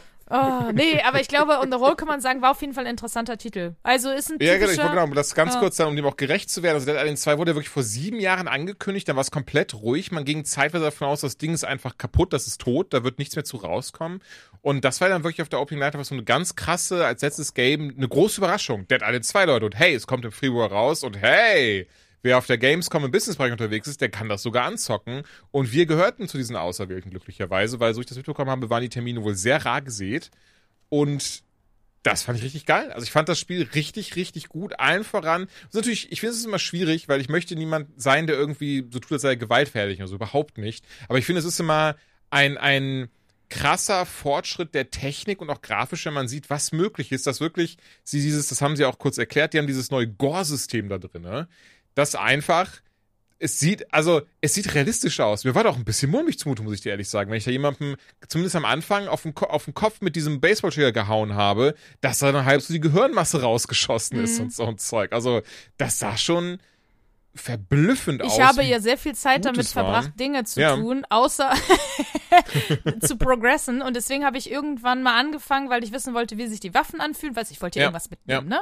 Ja, äh, klar. und da lagen halt dann Leichen rum. Und dann habe ich angefangen, mit den verschiedenen Waffen halt auf die Leichen einzuschlagen, um zu gucken, was das für Effekte hat. Und sie sehen, und ja, ich weiß, ist äh, großartig. Äh, sie sehen auf jeden Fall unterschiedlich aus. Das fand ich auch sehr cool, muss ich sagen. Also, Genau, das hatten, hatten sie auch erzählt, ne? Das ist eben dieses, ich hab, sie hatten da einen Namen dafür, ich habe ihn vergessen, aber das ist ja dieses Gore-System im Wesentlichen. Ich kann mir richtig vorstellen, wie die Mitarbeiter da geguckt haben. Jetzt klopft so noch auf die Leichen ein. geh noch mal hin. Nee, geh du. Ich es will war aber nicht hin. tatsächlich, es war tatsächlich mindestens drei verschiedene Personen. Also das kann sehr gut sein. Aber Oh. ich hatte auch mal so ein ähnliches Erlebnis. Ich weiß auch nicht, was das für ein Game war, aber da habe ich auch überhaupt nichts gerafft. So das Kampfsystem nicht. Und dann oh, habe ich irgendwann einfach den Controller hingehangen und bin so ganz leise dann irgendwie rausgegangen, während die anderen da wahrscheinlich noch zehn Minuten gespielt haben. Ja, aber Oh, ich das weiß nicht, das, das. Trio hat mir auch eine, eine kleine Geschichte. Von der Games Convention, boah, 2007, 6, 8, so um den Dreh müsste es rum gewesen sein. Da hatten sie dann Mortal Kombat, was weiß ich dabei. Und ich glaube, die habe ich schon mal, die erzählt die Geschichte, möchte ich trotzdem noch mal erzählen, weil das war für mich auch so ein schöner Moment. Und dann habe ich dann einfach, dann waren da auch die Konsolen von, von Mortal Kombat standen halt rum und man konnte das halt zocken auf der P, so, kannst du was auf der PS2 oder PS3 war? Naja. Und ähm, habe halt dann gegen einen Dude gezockt und ähm, habe ihn dann ziemlich hart abgezogen. Habe mich so richtig geil gefühlt. Runde danach hat er mich richtig nass gemacht. Also so, dass ich quasi gar nicht an ihn rangekommen bin im Wesentlichen. Hat dann auch gewonnen am Ende. Ähm, und ich wollte einfach nur so ab, einfach direkt abziehen dann wieder, so, so, so in Anführungszeichen peinlich berührt. Das war wirklich dann eine gute Zeit her. Da hatte ich noch nicht so dieses Ding, dass ich einfach mit den Leuten geredet habe oder sowas im Wesentlichen. Ähm, und er war nur, war zu mir nur so, einfach hat dann noch so Thank you gesagt und seine Hand halt ausstreckt. Ich habe dann die Hand geschüttelt und dann fünf Sekunden später festgestellt, dass das Ed Boon war, der äh, Erfinder von Mortal Kombat tatsächlich, wie ich ja Oh, gespielt nein. hatte. Und das war schon geil. Nee, gar nicht, nicht so, nein, unangenehm ich dachte, oder weil so, ne? Weißt du, war geredet so. hast. Ja, gut. Aber auf der anderen Seite, ich habe dann äh, zu Injustice 2 2016 mit ihm gequatscht tatsächlich und auch nochmal ihm die Geschichte erzählt. Das war dann sehr süß und er hat dann nochmal für mich dann, äh, weil er hat das originale Get Over Here gemacht von Scorpion in Mortal Kombat, hat er auch nochmal für mich zum Besten gebracht. Geil. Das war also wirklich super lieber Kerl. Ähm, aber ja, Dead Island 2 lustigerweise übrigens auch das Game, wo ich die meisten Anfragen von euch auf Twitter und Instagram bekommen habe dort draußen, die gesagt haben, und wie war das Game jetzt, Jules? Kannst du ein bisschen was dazu erzählen? Meinst du, es lohnt sich, das vorzubestellen? Also erstmal, ich möchte niemals darüber urteilen, ob sich das für euch lohnt, was vorzubestellen. Das müsst ihr bitte ganz alleine entscheiden. Das kann ich beim Bestwillen nicht beantworten. Ich handhabe es mittlerweile so, dass ich wirklich sage, äh, im Zweifel nicht vorbestellen. Ich bestelle absurd wenig vor mittlerweile einfach, weil es immer wieder Momente gab, wo man dann doch so ein bisschen auf die Fresse gefallen ist oder vielleicht auch ein bisschen mehr auf die Fresse gefallen ist. Ähm, die Demo ging 20 Minuten, auch deswegen kann ich da wirklich, das sind alles Ersteindrücke, die John und ich hier abgeben. Mir hat das Spiel Spaß gemacht. Ich fand das geil, was es zu bieten hatte, was es uns gezeigt hat. Und ich glaube, basierend darauf sagen zu können oder, oder zu glauben, dass es ein guter Titel wird. Aber auch da viel mehr kann ich da leider noch gar nicht zu sagen. Es sah auf jeden Fall sehr, sehr gut aus. Ich fand es gut synchronisiert. Ich fand den Soundtrack geil, wenn man gekloppt hat. Und ich mochte auch die Gegner sehr. Besonders der Boss am Ende, der war richtig arschig gruselig. Denn das war so ein, so ein Clown, der irgendwie so Schwerter als Hände hatte, dabei auch immer so geschmatzt hat und so ein Zeug. Bin ziemlich schnell besiegt, ehrlicherweise. Mm, Okay. Äh, ziemlich schnell, ziemlich schnell war er tot. Aber war sehr, sehr geil gemacht. Und wenn das wirklich das Spiel sich so durchzieht, diese Atmosphäre behält und eben auch diesen Flow hat, dann wird das, glaube ich, so ein typisches, ey, das zocke ich an ein paar Abenden durch, hat eine gute Zeit, erinnere mich gerne dran und dann hat sich das auch. Ähm, von daher, ich glaube, das wird ein gutes Ding. Ja, ja, es, es sieht auf jeden Fall ganz interessant aus. Wird kein Game für mich sein, glaube ich, aber wenn man auf äh, solche äh, Shooter steht, wird es auf jeden Fall nice. Äh, genau, dann äh, ganz kurz. Apropos Clowns, oder? Achso, Entschuldigung. Nee, ja, genau, aber ich will noch eine, äh, ein Spiel dazwischen schieben. Äh, beziehungsweise, wir haben erstmal ähm, äh, Plague Tale Requiem haben wir nicht angezockt. Das ist natürlich ein Titel, den wir, für ich hoffe, dass ich das morgen noch schaffe. Ach, wollte ich gerade fragen. Also hast du es dann heute Heute habe ich es nicht geschafft. Heute war sehr arbeitsreich für mich. Hast du denn rausgefunden, ob der auch auf dem Showfloor überhaupt zu spielen war? Nein, das habe ich leider noch nicht rausgefunden. Ah, ist auch nicht rausgefunden. Genau. Aber äh, das fehlt hier jetzt natürlich, wäre aber tendenziell ein Titel gewesen, wo wir, glaube ich, beide sehr, sehr Bock drauf haben. Äh, was wir noch kurz angezockt haben, ist Street Fighter 6 gewesen. Ach, stimmt. Wow, habe ich komplett vergessen. Genau, da gibt's jetzt nicht super viel zu erzählen. Es ist immer noch ein Street Fighter. Es sieht natürlich polished und gut aus. Es gibt äh, überarbeitete Charaktere, neue Charaktere. Es ist natürlich immer noch ein Beat'em Up, deswegen sage ich, es gibt jetzt nicht so super viel zu erzählen. Es ist immer noch Also zwei Sachen, Ja, Entschuldigung. ja, ich bin noch nicht fertig. Oder, also, Genau, okay, vielleicht okay, sind das ja Entschuldigung, genau die Entschuldigung. zwei Ja, Sachen. ja, Entschuldigung, Entschuldigung, Entschuldigung, Ähm, Entschuldigung, Entschuldigung. genau. Es ist Ich habe mich entschuldigt. Ja, es sieht äh, wunderbar aus, muss man sagen. Ähm, zwei Neuerungen, die mir aufgefallen sind. Zum einen, es gibt einen Ansager, der quasi, beziehungsweise einen Kommentator, der das Match kommentiert. Das finde ich ganz interessant. Ich glaube oder ich hoffe, dass es eine Funktion gibt, den auszustellen, denn ich weiß nicht, ob ich das jedes Mal so geil finde, dass mir jemand konstant ins Ohr labert. Das kann ganz cool sein, aber ich glaube, auf Dauer hätte ich zumindest diese Option gerne. Ähm, und die Option, also diese äh, Funktion finde ich aber ganz cool. Und zwar äh, gibt es den, ich weiß jetzt nicht mehr, wie genau er hieß, aber es gibt einen äh, Originalmodus und einen neuen Hilfsmodus, wo du dann halt einstellen kannst, dass die äh, Kombos, die du mit deinen Charakteren machst, einfacher äh, zu, zu machen sind. Ne? Wer Street Fighter gespielt hat, kennst, da musst du den Cursor in Halbkreis drehen, dann drei Tasten hintereinander drücken, damit du eine Combo äh, raushaust. Das geht dann leichter. Das ist dann viel leichter hinzubekommen. Das finde ich cool, weil ähm, das vielleicht auch cooler ist, wenn du Leute mal dabei hast, die nicht ständig dieses Spiel zocken und sich damit auskennen, dass sie jetzt nicht das Gefühl haben, der eine haut da äh, den, die einen krassen Angriffe nach der anderen raus und du gammelst da mit deinem Schlag oben, Schlag unten, Schlag oben, Schlag unten rum.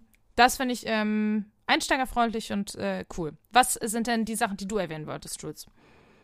Ja, genau das. Und dass sie eben die Charaktere äh, ordentlich redesigned haben. Das habe ich ja gesagt. Naja, genau. Also, Entschuldigung, ich habe ich hab ja nur Ich zugestimmt. Sonst hätte ich ja weitergeredet. Ja, ich glaube, das Freu wird dir auch gefallen. Ey, eh, ohne Scheiß, Street Fighter 2 habe ich damals Oh ja, ähm, Street, auch. Street Fighter auf- 2 Turbo. Oh ja, ich hatte das, ich selbst hatte das für Super Nintendo, ein Kollege für Mega Drive, fand beide Versionen mega.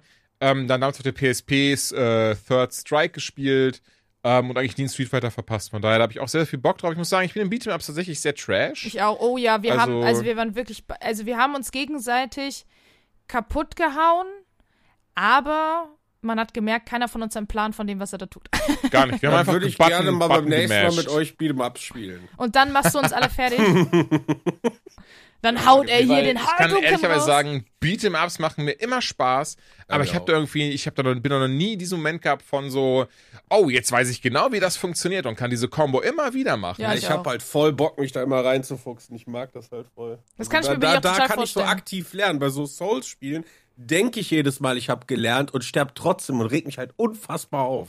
so, und, und, und das ist so ähnlich wie halt auch so Kombos bei Tony Hawk. Ich kann sowas auswendig lernen, weißt du? Also ich weiß dann, okay, ich muss halt das, das, das, das, das drücken und es passiert. Mhm. Und dann merkst du dir noch drei andere Sachen und wenn du das kannst, gewinnst du gegen Casual-Spieler jedes Spiel. Das reicht dann auch. Also so online brauche ich gar nicht anzufangen. Bin ich wahrscheinlich auch, weiß ich nicht, sta- startest du bei 10 und irgendwann bist du bei 6, kommst nicht mehr weiter.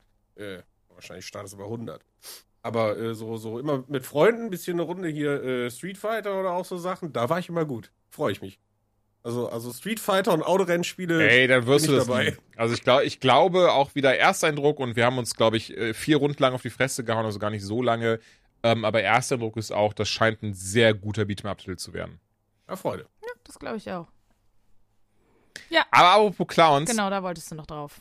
das war tatsächlich, wir, also es wurde ja auch auf der Opening Night Live angekündigt, auch so als Surprise-Titel, den behaupte ich, das ist so ein Ding, nicht nur, dass das keiner erwartet, man fragt sich erstmal, warum?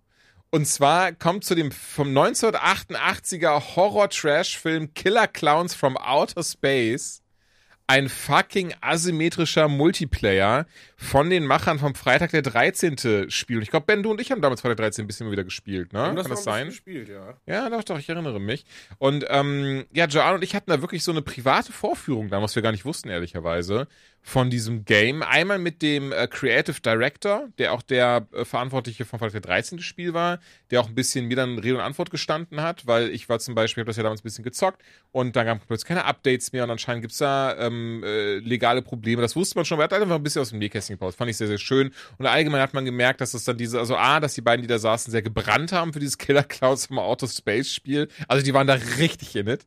Ähm, was halt sehr schön ist, so dieser Enthusiasmus, der ist auch so ein bisschen ansteckt. Man freut sich dann einfach so mit, weil klar, ich behaupte, im, im Regelfall sind die EntwicklerInnen immer stolz auf ihre Games, aber bei denen hast du es so richtig gemerkt. Ja, Die Mann. sind so richtig hart abgegangen darauf. Dann haben wir da geiles Popcorn bekommen, was zu trinken, saßen in so einem Zelt, wo, glaube ich, Props aus dem Film rumstanden oder, oder zumindest ne, welche, die so aussahen, als wären sie aus Und eine dem Film Popcornmaschine.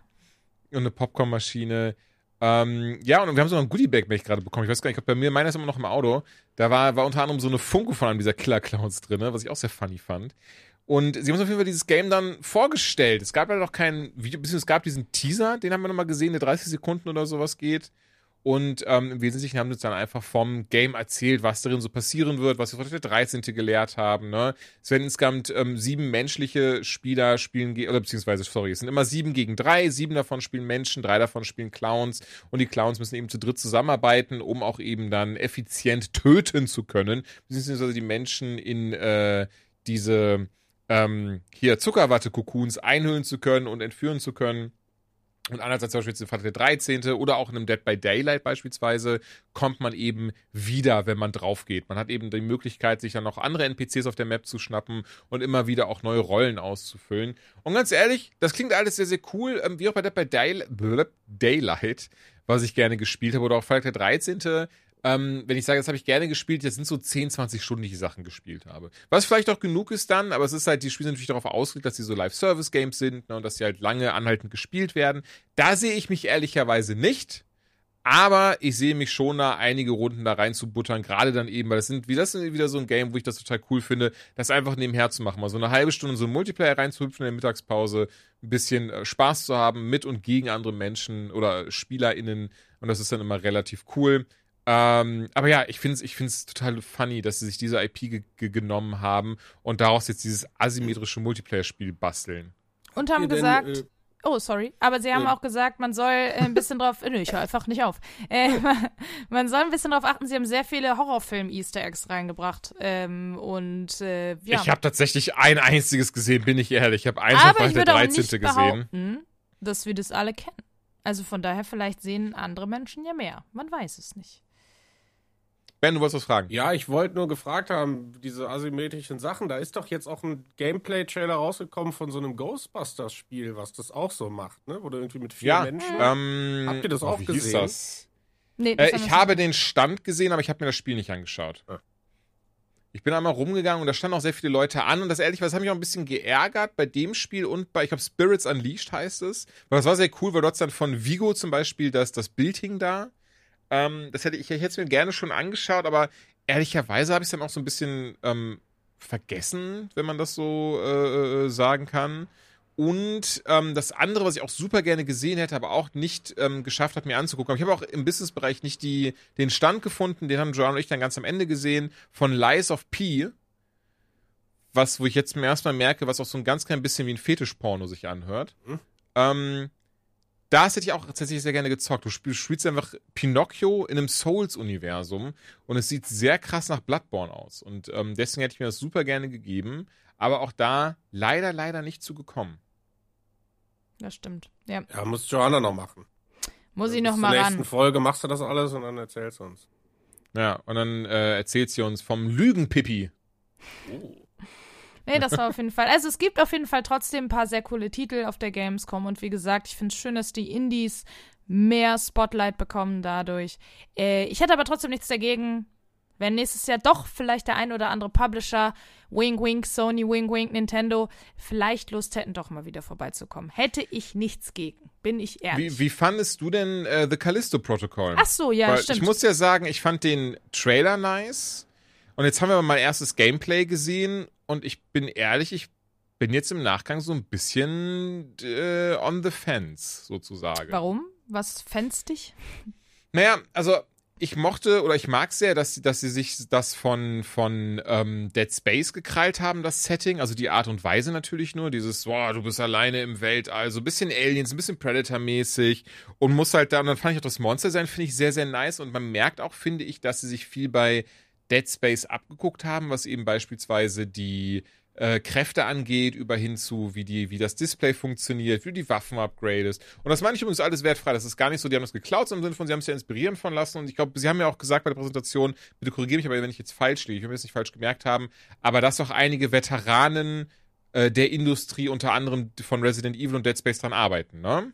Das war, glaube ich, eine der Sachen, die sie gesagt hatten. Ja, das kann sein. Ja. Also das ist das, das, diesem Spiel attestiere ich das gerade. Ich, ich glaube, das war das auch. Ähm, ich hoffe, das war keines der anderen Horrorgames. Aber das war auch das, das waren viele Horrorgames dieses Jahr, oder? Sondern irgendwie viel, viel mit, mit Grusel, äh, Heiterteil, bla bla bla. Fand ich, finde ich gut. Ich mag Horrorgames sehr, sehr gerne.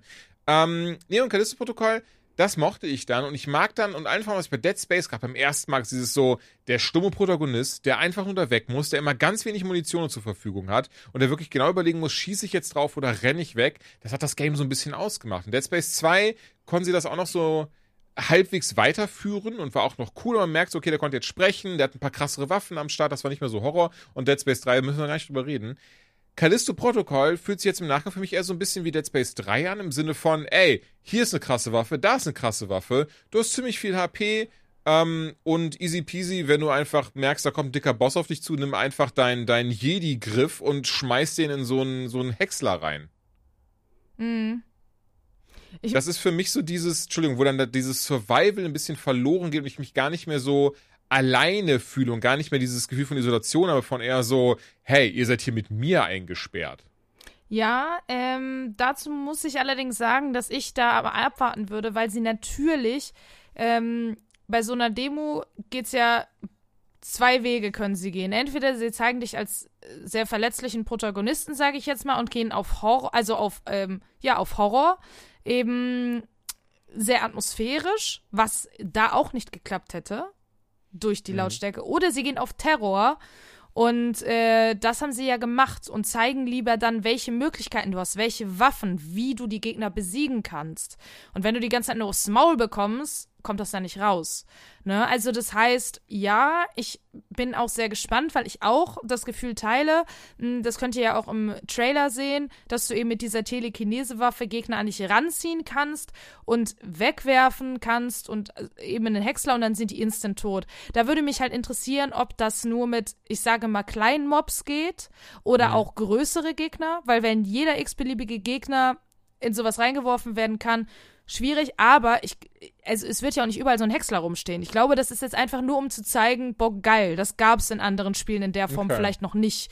Deswegen glaube ich, wir haben sehr viel gesehen, ähm, was es in der Form im Spiel so nicht so oft geben wird.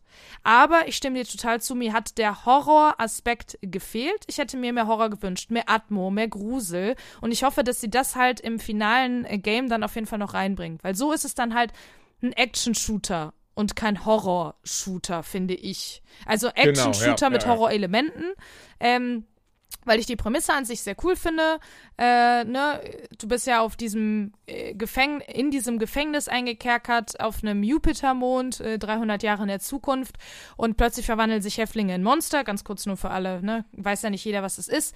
Und äh, ja, wir kommen dann raus quasi und versuchen uns natürlich den Weg rauszubahnen, irgendwie zu überleben und nebenbei noch rauszufinden, was ist da eigentlich passiert. Äh, kleiner Spoiler, der eigentlich kein Spoiler ist. Ich bin mir sehr sicher, es hat mit Menschenexperimenten zu tun, weil man noch Operationstische sieht und das schon die Trailer da so ein bisschen darauf hinweisen. Wir werden es sehen. Irgendeine Stimme ähm, sagt uns ja auch im Trailer, wenn ich dich nicht gerettet hätte, dann wärst du jetzt auch tot. Deswegen auch da mal sehr gespannt, um wen es sich da handelt, wer dazu uns spricht. Ähm, es ist relativ typische Science-Fiction-Kost bisher von dem, was man gesehen hat. Es ist jetzt nicht, Ja. ich würde nicht sagen uninspiriert, aber ich würde sagen auch nichts Besonderes setting-wise. Sieht Ja, ganz ja. gut aus, grafisch. Also da würde ich jetzt persönlich erstmal nicht meckern können.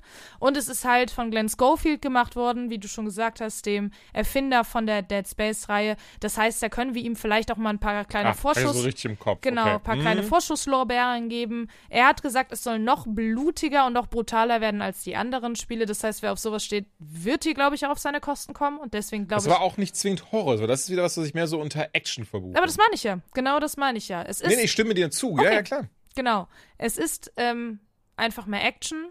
Das kann sich im finalen Spiel noch ändern, aber mir ist das vor allem aufgefallen, es gab halt eine Szene, wo du gegen ähm, ein Monster gekämpft hast, was sich auch unsichtbar machen konnte.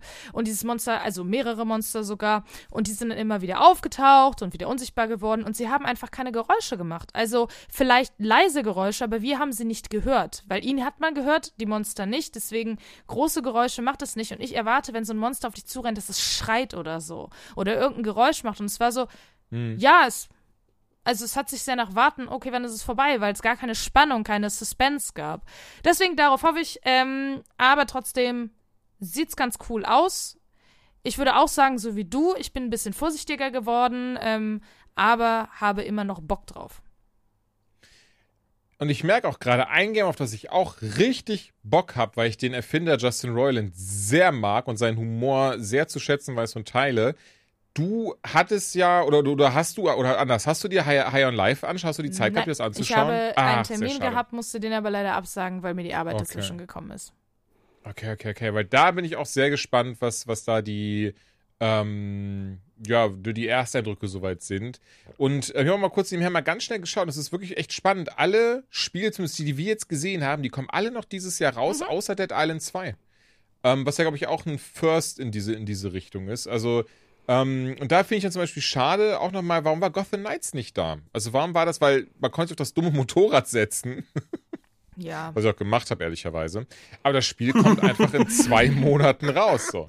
Ne, das Callisto-Protokoll kommt in drei Monaten raus. Genau, das, hat, das haben aber auch viele gesagt. Also die, ne, das habe ich auch mitbekommen und da, da stimme ich total zu. Ähm, aber ich glaube, das liegt auch daran, und das ist auch so eine Sache, und ich glaube, damit runden wir das Ding jetzt wahrscheinlich gleich auch ab. Ähm, das äh, etwas, was ich habe mich äh, tatsächlich im Vorfeld für meine Arbeit mit Petra Fröhlich unterhalten. Kennt der eine Mhm, oder von andere? Gameswirtschaft, Genau, vielleicht äh, als äh, Chefredakteurin der Gameswirtschaft und ich würde sie auch definitiv als Branchenexpertin bezeichnen. Die Frau ist äh, rumgekommen, sehr viel gesehen, sehr viel erlebt äh, Ja, ja. und hat auf jeden Fall äh, sehr großes Wissen. Mit der habe ich mich äh, darüber unterhalten, wie so die Zukunft von Gaming-Messen aussieht, weil natürlich jetzt im Raum gestanden hat, super viele Publisher haben abgesagt, das ist ein sehr schlechtes Zeichen, die, Verkaufszahlen sollen auch nicht so gut gewesen sein. Also es war auf jeden Fall voll, aber es war leerer als sonst, würde ich sagen. Nicht leer, auf gar keinen Fall, es war sehr voll, aber trotzdem hat man an manchen Stellen gemerkt, es ist auf jeden Fall nicht ausverkauft. Naja, und ähm, habe mit ihr halt so darüber gesprochen, ist das ein Corona-Ausrutscher oder ist das systematisch? Und sie hat gesagt, für sie ist es definitiv kein Ausrutscher, es ist äh, systematisch, äh, Probleme, die es halt schon länger gab. Und einer ist, dass viele EntwicklerInnen, und das habe ich auch ähm, jetzt in dem Jason Schreier Buch auch nochmal gelesen, diese Demos, die die machen, diese endverbrauchertauglichen Demos für solche Messen wie die Gamescom, wie die E3, Ja. die sind sauteuer und sind meistens ähm, die können damit nichts anfangen. Oft ist das ja gut, ne, wenn dein Spiel drei Monate später rauskommt, vielleicht jetzt nicht. Aber äh, vor allem bei der E3 war das ja immer so, dass ein Entwickler sich daran messen musste, Leute, in einem halben Jahr ist die E3, bis dahin muss es eine Demo geben, egal wie weit die in dem Spiel schon waren in der Entwicklung. Und dann haben zum Teil mehrere Leute oder ganze Teams daran gesessen, so eine scheiß Demo zu machen, die am Ende etwas wiedergegeben hat, was es im finalen Spiel gar nicht gab. Das heißt, nach der Gamescom, nach der E3 wird so eine Demo eingetütet, die wird weggeworfen und man kann damit nichts mehr anfangen und die ganzen Ressourcen, sowohl die menschlichen als auch die finanziellen, fliegen zum Ja. Fenster raus. Dafür, dass sich ein paar Journalisten und ein paar Menschen vor Ort das Ding angucken können und dann am Ende vielleicht sogar noch sagen können, Moment, Hä? Ihr habt doch in der Demo gesagt, man kann dieses und jenes machen und diese Stadt gibt's auch noch und das gibt's am Ende des Spiels alles gar nicht. Ja, weil, ne, das ist dann halt oft einfach sozusagen die Situation, die zu dem Zeitpunkt ist. Und äh, da hat Petra auch gesagt, ja, es ist halt einfach so, diese Demos sind nicht mehr rentabel für die Publisher. Die haben keinen Bock mehr, so viel Geld für so etwas auszugeben, vor allem wenn wir jetzt rückdenken an die Corona-Pandemie, wo die Publisher einfach ihre Games zu einem Zeitpunkt, der für sie passt, vorstellen können, ohne große Rückfragen sich gefallen lassen zu müssen, ohne sich auf irgendein Datum einer Gamescom, einer E3 einschießen zu müssen. Und sie sind der alleinige Player in dem Moment. Sie müssen sich nicht messen mit anderen großen Spielen. Sie können sagen, ey, Beispiel Hogwarts Legacy, Peng an dem Datum und alle gucken sich das an, die da Interesse drin haben und sagen nicht, oh, aber ja, gerade will ich doch vielleicht lieber zu Nintendo. Dementsprechend ist halt immer Mhm. die Frage, hat es alles so in der Form eine Zukunft und deswegen könnte ich mir vorstellen, dass viele auch einfach tatsächlich deswegen auf Demos geschissen haben, weil es war wirklich sehr viel ähm, an Publishern da, die keine Demos zur Verfügung hatten. Und das würde ich auch, da würde ich ihr definitiv recht geben, das ist systematisch, das ist kein Zufall. Ja, das, das klingt leider sehr einleuchtend. Ich sag leider, weil ich fand das immer schön, oder wir fanden das bestimmt ja alle immer sehr schön. Das ist ja trotzdem eine sehr coole Erfahrung gewesen. Aber unter den Aspekten und den Gesichtspunkten, die du gerade genannt hast, macht das ja dann natürlich leider Sinn. Total. Und sie hat auch gesagt, sie ähm, ist der Meinung, dass die äh, Messe, vor allem die Gamescom, keine Zukunft als reine Teststationenmesse mehr hat für sie. Dass die Gamescom sich weiterentwickeln muss ähm, in Richtung Popkultur, in Richtung Filme, Serien, was auch immer. Also alles, was junge Menschen anzieht, junge Menschen beschäftigt. Der Fokus natürlich immer noch auf dem Gaming liegen sollte und auch auf Community Building. Ähm, und sie hat da ähm, ganz cool gesagt, zum Beispiel der Fortnite-Stand, der hat unfassbar viel Geld gekostet. Also, sie hat gesagt, der war siebenstellig. Ähm, Der, wo die das riesig, also dieses Genau, wo man das Spiel zu keiner Zeit irgendwo anzocken konnte, sondern man hatte ja einfach nur einen Parcours, den man durchlaufen hat. Ah ja, ja, genau. Der, Genau, war- also das sind un unendliche Summen, die dafür draufgegangen sind, weil äh, dazu muss man auch wissen, wenn man einen Stand auf der Gamescom bespielt, egal wie groß oder klein er ist, also die meisten Publisher geben dafür mehrere Millionen aus. Das ist nicht wenig, ne? Und Also ich kann ehrlicherweise ganz kurz Ja. um das, ich, also ich kann das bestätigen, in der Tat. Ich habe ja damals für eine Agentur drei Jahre gearbeitet und wir waren auch auf der Gamescom ähm, zweimal. Einmal war ich da sehr involviert, weil ich eben selbst auch einen Stand hochgezogen habe und habe da auch die Zahlen gesehen. Leider habe ich eines dieser NDAs unterschrieben, das mir erst irgendwie in 20 Jahren erlaubt, quasi sowas preiszugeben. Aber ich kann es immerhin bestätigen, ja, es sind tatsächlich siebenstellige Summen. Zum Teil. Und Genau. das ist wirklich Ja. absurd. Nein, nein, nein, also natürlich nicht bei allen. Ich glaube, bei so einem Lies of P in so einer kleinen Booth, da bestimmt jetzt nicht. Aber eben bei diesen großen Ständen und damals eben für den Kunden, für den ich gearbeitet habe, war das ein sehr großer Stand. Ähm, die mussten auch insgesamt mit Miete, Aufbau, alles drum und dran einfach einen siebenstelligen Genau. Betrag ausgeben. Und das rentiert sich halt einfach nicht mehr für alle. Ähm, und viele sagen halt eben auch, ja, das, das, das lohnt nicht, da haben wir keinen Bock drauf. Dazu kommen noch, äh, kommt die Inflation, wie bei uns allen, die gestiegenen Kosten in der Veranstaltungsbranche durch die Corona-Pandemie. Auch die Studios haben durch die Corona-Pandemie, ja, es wird mehr gezockt, aber sie haben auch trotzdem zum Teil Einbußen ähm, in Kauf nehmen müssen. Das ist halt einfach so ein riesiger, bunter Strauß an Gründen, warum ich definitiv auch denke, die Gamescom muss sich ändern oder muss sich anpassen an die Situation ähm, und muss jetzt erstmal schauen, kriegen wir die, die großen Publisher nochmal ins Boot und vielleicht dann eben nicht mit Teststationen vor Ort, wo sie ihre neuen Spiele vorstellen müssen, sondern vielleicht eben einfach nur durch Community Building, wie so ein Stand, ne? Und das hast du ja jetzt auch gesehen, zum Beispiel, also ich glaube, es geht vielleicht wirklich so ein bisschen dahin. Dieses Jahr sind McDonald's ist mit einem ähm, Escape Room auf der Gamescom. TikTok hat eine sehr große Bühne mit sehr vielen Streamerinnen vor Ort. Also ähm, ich glaube da und äh, Netflix war letztes äh, letztes Jahr da. Ähm, da passiert auch mehr in die Richtung. Also ich glaube, die Gamescom wird dann auch vielleicht relevanter einfach für andere Marken. Naja, sorry, das war jetzt ein sehr sehr langer Schwenk, obwohl wir eigentlich nur sagen wollten, hey, sehr wenig Demos am Start. Aber ähm, ja, das war sehr interessant, muss ich tatsächlich sagen. Dieses Gespräch war sehr einleuchtend für mich. Ich bin sehr gespannt, wie es weitergeht. Aber, und das kann man ja auch schon sagen, wir haben schon Plakate für die Gamescom 2023 gesehen auf der diesjährigen Gamescom. Das heißt, es wird auf jeden Fall nächstes Jahr noch eine Messe geben, in welcher Form auch immer. Ja, ey, da bin ich auch sehr gespannt drauf. Und ich finde, das hat es jetzt sehr gut abgerundet. Ähm, ich kann dem eigentlich allen so beipflichten. Ich fand es auf jeden Fall aber auch sehr, sehr schön. Absolut.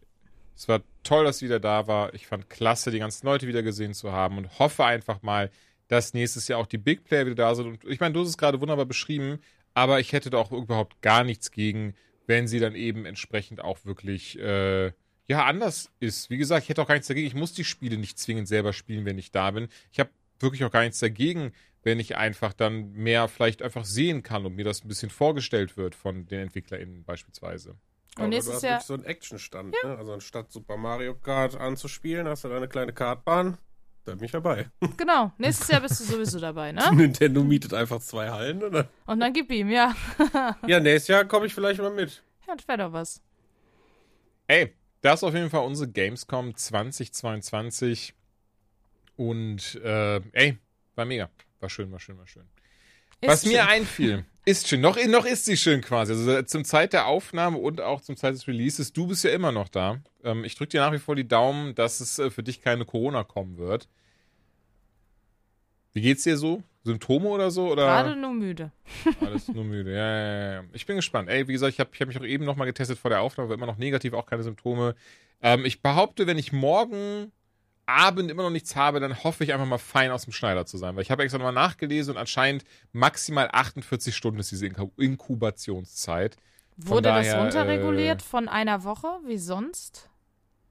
Meine, Du kannst noch eine Woche, also hier, ich habe, ich, ey, ich weiß nicht, ob das erste Google-Ergebnis genommen. Ich glaube, Apothekenumschau war das oder sowas. Also Also ich kann dir nicht sagen, woher wir es haben. Kann ich dir nicht sagen. Wir Okay. sind nach wie vor mit Masken unterwegs, keine wilden also im Sachen Sinne von, gemacht. du kannst das immer noch eine Woche später haben, oder was? Ja, also bei mir, guck mal, Ronja hat, hat Freitag, Samstag hat er sich scheiße gefühlt, sonntags dann irgendwie richtig kacke, montags getestet, positiv und bei mir geht's seit gestern los. Ja, aber das waren ja, ja, ja, gut, aber du lebst ja auch mit ihr zusammen. Du bist ja quasi trotzdem, auch wenn ihr, wenn ihr mehr oder weniger im Exil lebt, du bist ja mit jemandem zusammen, dem du da, äh, weißt du, was ich meine? Ja, ja, aber es ist mehr als 48 Stunden. Nein, also- ja, ja, natürlich, also in, aber der, hat, in dem Epide epidemiologischen Steckbrief zu SARS-CoV-2 und Covid-19 Mhm. Steht, äh, in einer Meta-Analyse wurde die mittlere Inkubationsdauer auf 5,8 Tage, 95 äh, Prozent Konfidenzintervall 5 bis äh, 6,7 Tage berechnet. also das heißt, Genau das, ne? Vier, fünf Tage. Das heißt, nimm den Ach, letzten krass, Tag, okay. den du da warst und rechne mal mit 5 also bis dann 7 Tagen. Dienstag.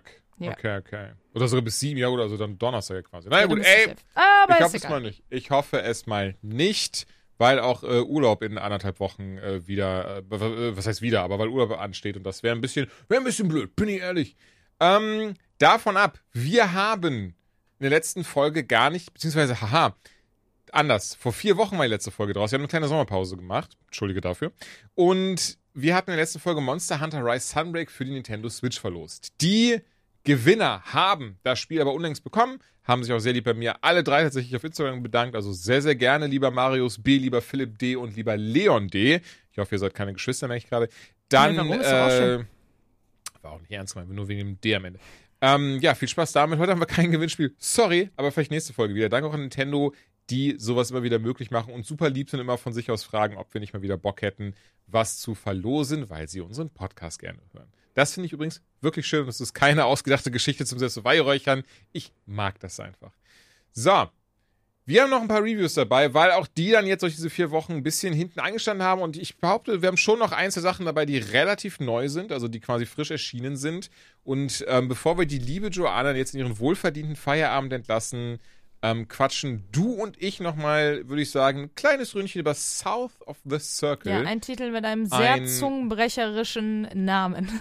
Wahrscheinlich zumindest für Leute wie uns, die in Deutschland leben, ne? Ja. die, also die nicht native Englischsprecher sind. Von 11-Bit Studios, die schon This War of Mine entwickelt haben, was ich sehr, sehr viel und gerne gespielt habe und auf einer Gamification-Ebene eben so was Schreckliches wie Krieg näher gebracht hat. South of the Circle macht das relativ ähnlich. Und wenn du möchtest, lieber Joanna, weil ich, weil Ben und ich wahrscheinlich gleich uns die Münde noch fusselig reden werden, fang du doch an. Ja, okay. Genau. Ähm, in South of the Circle äh, sind wir nicht im Krieg, beziehungsweise schon, aber anders, würde ich behaupten. Kalter Krieg. Genau. Der Kalte Krieg spielt eine Rolle, aber wir befinden uns natürlich nicht aktiv im Krieg, denn es ist der Kalte Krieg.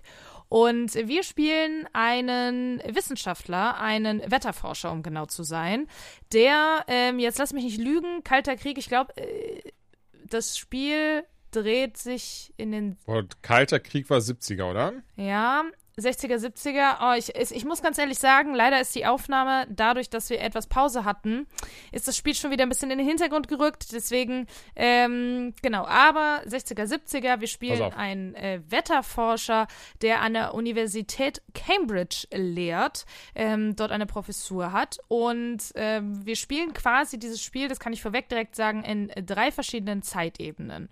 Und es fängt an damit, dass wir eben mit ihm ähm, in die Antarktis fliegen und einen Piloten, um dort das Wetter zu untersuchen.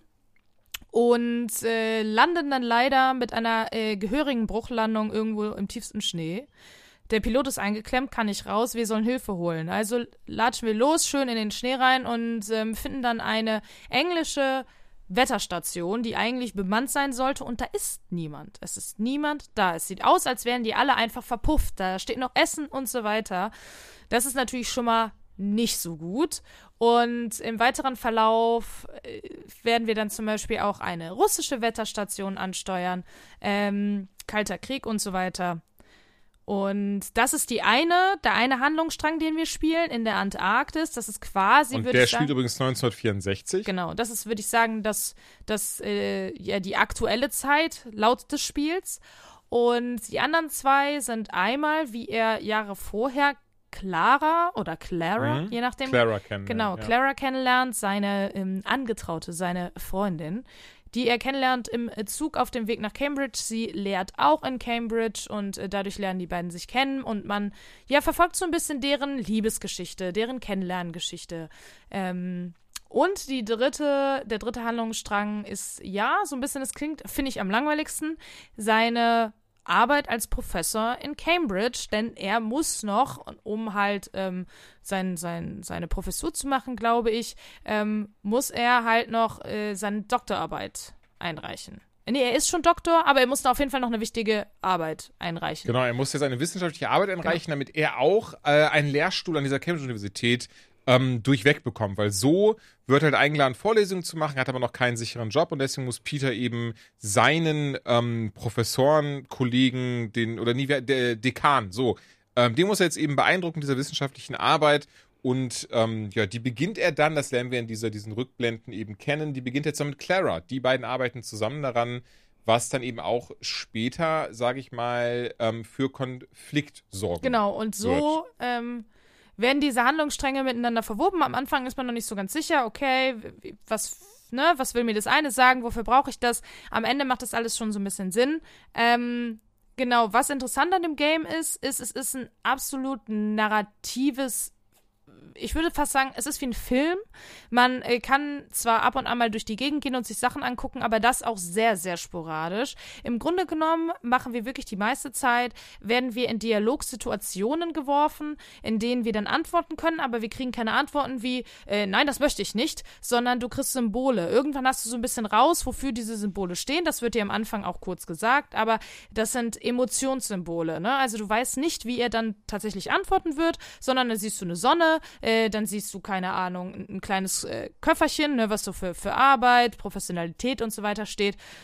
Und daraufhin klickst du dich dann durch die Dialoge und guckst dann halt mal, wo das Ganze hinführt. Deswegen fühlt sich das ein bisschen, finde ich, wie ein Film an. Finde ich aber überhaupt nicht schlimm. Äh, mochte ich sehr gerne. Ist aber einfach nicht für jeden, glaube ich. Ähm, was, da muss man schon so ein bisschen für gemacht sein. Es ist auch eher eine sehr ruhig erzählte Geschichte, sehr erwachsen erzählte Geschichte, finde ich. Ähm, ja, auf jeden Fall. Das muss man dazu sagen. Es ist auch, ich finde, das Wort rudimentär ist vielleicht jetzt gemein, aber es ist sehr einfach designt. Also, die haben keine großen Gesichter, ähm, sind mehr Umrisse, Farb, nicht Umrisse, aber farbige, ne? Ähm, äh, farbige. Ja, das ist, so es gibt einen Namen dafür, fällt aber auch gerade nicht Genau. ein. Es ist halt sehr simplistisch gehalten. Du siehst auch Mimik und Gestik gar nicht so wirklich. Du musst, kannst es immer so ein bisschen erahnen. Sehen auch so ein bisschen aus wie Dummies, ehrlicherweise. Genau, das meinte ich mit ähm, farbig. Sie sind so orange, ne, glaube ich, so Ja. orange gehalten. Es ist halt all- alles ein bisschen artsy, so, ne? Das, ich finde Genau. dieses Spiel. Und ich habe auch ganz kurz mal geschaut, Ja. weil das, du lag schon, das war schon sehr, sehr gute Observation, denn es ist tatsächlich, es ist auch von den Entwicklern als filmische Erfahrung erdacht worden. Also es sind verschiedene Schauspieler, ich bin ganz ehrlich, wusste ich vorher gar nicht. Auch relativ bekannte, wohl allen Frauen aus England, die bei äh, The Crown, Game of Thrones, Downton Abbey mitgespielt haben. Ähm, unter anderem Michael Fox wohl, Gwillem Lee, Richard Golding. Ähm, ja, ein bisschen sagen die mir was, aber jetzt eigentlich auch nicht so, so krass, wenn ich ehrlich bin. Und tatsächlich, was mir bis hierhin gar nicht aufgefallen ist, und ehrlicherweise hätte ich jetzt nicht mal eben kurz nebenher recherchiert, hätte ich es auch nicht gewusst. Ähm, äh, das, alles, was wir sehen, ähm, ähm, wurde vorher aufgezeichnet. Das ist alles, das ist komplettes Motion Capturing gewesen und das haben die Schauspieler alle zusammen aufgenommen, die einzelnen Szenen. Man muss auch sagen, ich finde das Voice Acting auch sehr gut, vor allem von Clara das ist zum Beispiel. Sehr, sehr gut. Oh ja. Ähm, Finde ich sehr schön gemacht. Also, das hat mir sehr gut gefallen. Äh, ja, wie gesagt, es ist halt eine sehr erwachsene Geschichte. Da muss man drauf stehen. Das ist auf jeden Fall so das Takeaway, finde ich. Es ist auch eine relativ kurze Geschichte. Ich glaube, wie lange spielen daran? Sechs, sieben Stunden. Ähm, roundabout, je nachdem, Ähm, wie schnell man da durch ich weiß, ist. lass, mich, lass mich aber schnell schauen. Ähm, d- d- d- d- d- vier Stunden, sagt er bei mir bei Steam. Okay. Gut, vier bis sechs. ähm, Aber ich guck mal die Durchschnitt. Ja, weil du bist ich ein sehr schneller Spieler. Durchschnitt 18 Stunden. Nee, überhaupt nicht. Ich glaube tatsächlich, das war, da war ich echt überrascht. Ich glaube sogar der Durchschnitt war, glaube ich, zwei Stunden oder sowas. Der, der, der, South of, nee, drei Stunden, dreieinhalb Stunden, sagt Howland. oh ja, dann bin ich aber mit sechs bis sieben. Okay, dann hatte ich Sogar- das entweder falsch im Gedächtnis oder ich bin sehr lange. Sogar als Completionist brauchst du auch nur dreieinhalb Stunden, steht hier. Also das ist, ähm, Okay. ich habe vier gebraucht, ehrlicherweise. Ja, gut, ja, Aber gut, ja. ja, gut. Ähm, ich habe aber jetzt auch noch nicht reingeguckt, wie viel ich. Aber so oder so, ähm, ja, es ist, man, man muss es mögen, aber wenn man es mag, ist es, glaube ich, auf jeden Fall ein ganz cooles Erlebnis. Es ist was anderes. Ich finde es cool, äh, wenn Games sich das trauen. So äh, ganz fernab von krassem Gameplay, von ähm, krasser Grafik, einfach Geschichten zu erzählen. Weil solche Games, finde ich, braucht es auch, damit wir so einen richtig schönen bunten Strauß, richtig schönes buntes Potpourri an Games haben. Und solche Spiele mag ich. Ich finde es cool. Ähm, die Macher haben es jetzt ein bisschen anders gemacht als in This War of Mine. Sich mal ein bisschen anders, also neu erfunden jetzt nicht. Aber ähm, ja, finde ich, kann man machen. Ehrlicherweise, du hast, glaube ich, alles gesagt. Ich kann ihm gar nicht viel hinzuzufügen, außer, ähm, dass ich bei allem bei dir bin. Ich fand, ich persönlich fand es sehr schön. Meine Art Spiel ist es auf jeden Fall. Ich mag diese narrativen Erlebnisse. Ich mag, dass ich auch, oder beziehungsweise ich habe keine Abneigung dagegen, dass ich nur minimalen Einfluss auf die Story habe, indem ich halt dann ne, kleinere Antworten geben kann. Das ist eben nicht bei Walking Dead dieses so, Clara wird sich das merken, sondern einfach dieses so, ja, okay, dann sagt er halt hier Ja statt Nein an dieser Stelle. Und das passte schon. Ich mochte auch sehr dieses Gefühl von Isolation, wenn mit Peter dadurch diese, diese Eiswelt geht und ähm, da das sich auf einer, auf einer wahren Begebenheit beruht, also natürlich jetzt die Figuren sind frei erfunden, aber wie das eben ablief und wie dann eben ja auch der Kalte Krieg fast zustande gekommen ist, hätte nicht einer, ähm, seinen Namen kenne ich ja nicht, aber auf der russischen Seite hat ja eben einer das dann abgewandt, indem er rausfand, weil er gemerkt hat, okay, das war ein Fehlalarm, den sie da hatten. Und dadurch war das ja zum Glück dann auch vorbei, die Bedrohung ähm, haben aber eben sehr viel gerade, also die Russen, aber auch die Amerikaner mit Atomwaffen getestet. Darum geht es eben auch in South of the Circle, dass äh, Peter das dann auch ähm, ja nach und nach immer mehr davon erfährt eben, und das ist jetzt kein Spoiler, weil darum ging es im Kalten Krieg, um diese Atomwaffen und das Aufrüsten. Ja, aber das finde ich auch Ähm, ganz cool, dass man sich das- dadurch ähm, Mhm. mit dem Thema beschäftigt, weil der Kalte Krieg ist für uns so weit Total. weg. Ja, hat man vielleicht mal irgendwann im Geschichtsunterricht in der neunten Klasse oder so durchgenommen. Wer von uns weiß das noch, außer Leute, die sich dafür interessieren, die wenigsten. Und das war auch so ein Ding, das Kalter Krieg, ja, ist ein Begriff. Man weiß auch ungefähr, wo man es verordnen soll. Man weiß auch ungefähr, was da passiert ist. Aber ich finde es sehr cool gemacht, dass du zum Beispiel in dem Spiel dann auf eine Person triffst, eine Freundin von Clara, äh, die da gerade ähm, ja demonstrieren gegen das Aufrüsten der Atomwaffen ähm, in England. Und das finde ich halt sehr, sehr cool gemacht, weil du dann auch noch so Ja. einen Eindruck davon bekommst, wie es damals gewesen sein könnte, was die Menschen bewegt hat. Vielleicht jetzt nicht in der Breite, aber immer mal wieder so eingestreut. Und das mochte ich sehr gerne. Und du hast es schon richtig gesagt. Äh, das noch einmal ganz kurz dazu. Die Entscheidungen, die wir treffen, haben nie Einfluss. Im Sinne von, es gibt keine zwei verschiedenen Enden oder so. Es gibt dieses eine filmische Erlebnis und das Einzige, was sich, wie du gesagt hast, unterscheidet, ist, was sie miteinander sprechen, aber es läuft immer aufs Gleiche hinaus. Das kann man ein bisschen doof finden bei solchen dialoggetriebenen ähm, Spielen, weil man dann das Gefühl hat, naja, es ist doch eigentlich eh egal, ich könnte ja auch einfach nichts antworten. Ähm, das kann ich verstehen. Aber wie gesagt, wenn man sich einfach wirklich darauf einlässt, es ist jetzt gerade ein Film, den kannst du auch nicht ändern, dann ist es schon okay finde ich. Ja, ey, total. Und ja, diese Gamification von Geschichte sorgt eben auch bei mir dafür, dass ich jetzt viel mehr darüber weiß, viel mehr über diesen Konflikt weiß und auch viel mehr nachvollziehen kann, warum es damals so viele Spannungen auch eben unter Freunden gab. Und das ist etwas, ähm, was ich sehr zu schätzen weiß und deswegen von mir bekommt South of the Circle auf jeden Fall eine Empfehlung im Hinblick auf, ihr müsst wissen, worauf ihr euch einlasst, eine narrative Erfahrung, auf die ihr minimalen Einfluss habt. Ja, das würde ich auch sagen. Und ich würde jetzt sagen, diese narrative Erfahrung hier werde ich jetzt verlassen und werde mich ins Bett begeben. Es ist fast 10 Uhr hier äh, abends und ich versuche jetzt irgendwie noch kurz runterzukommen, ein bisschen meine ja, Kräfte zu sammeln, meine äh, Wunden zu lecken, meine Blasen zu behandeln und äh, dann gleich ins Bett zu huschen und morgen wieder äh, frohen Gemutes über die Gamescom zu wandeln. Ich hoffe, ähm, ihr habt noch ganz viel Spaß und ihr noch ganz viel Spaß beim Zuhören. Und äh, wir hören uns dann hoffentlich äh, ganz pünktlich in zwei Wochen wieder. Denn ich hoffe, diese Sommerpause ist jetzt vorbei. Keiner von uns. Ach nein!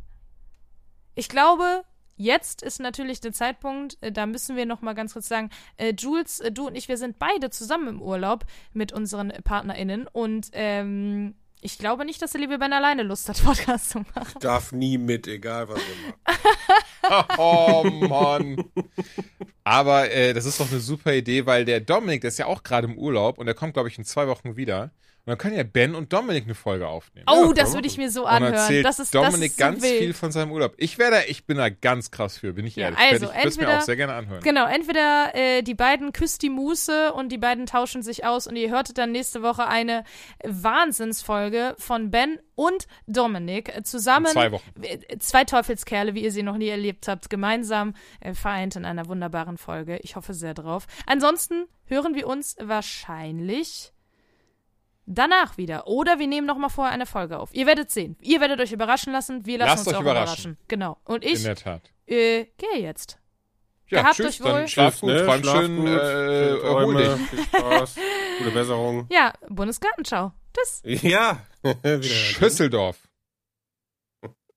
Äh, ja, von einem Peter zum anderen oder was? Von einem Peter zum nächsten. Das ist doch eine exzellente Idee, denn du hast in das äh, PC-Remaster äh, äh von Spider-Man reingeschaut.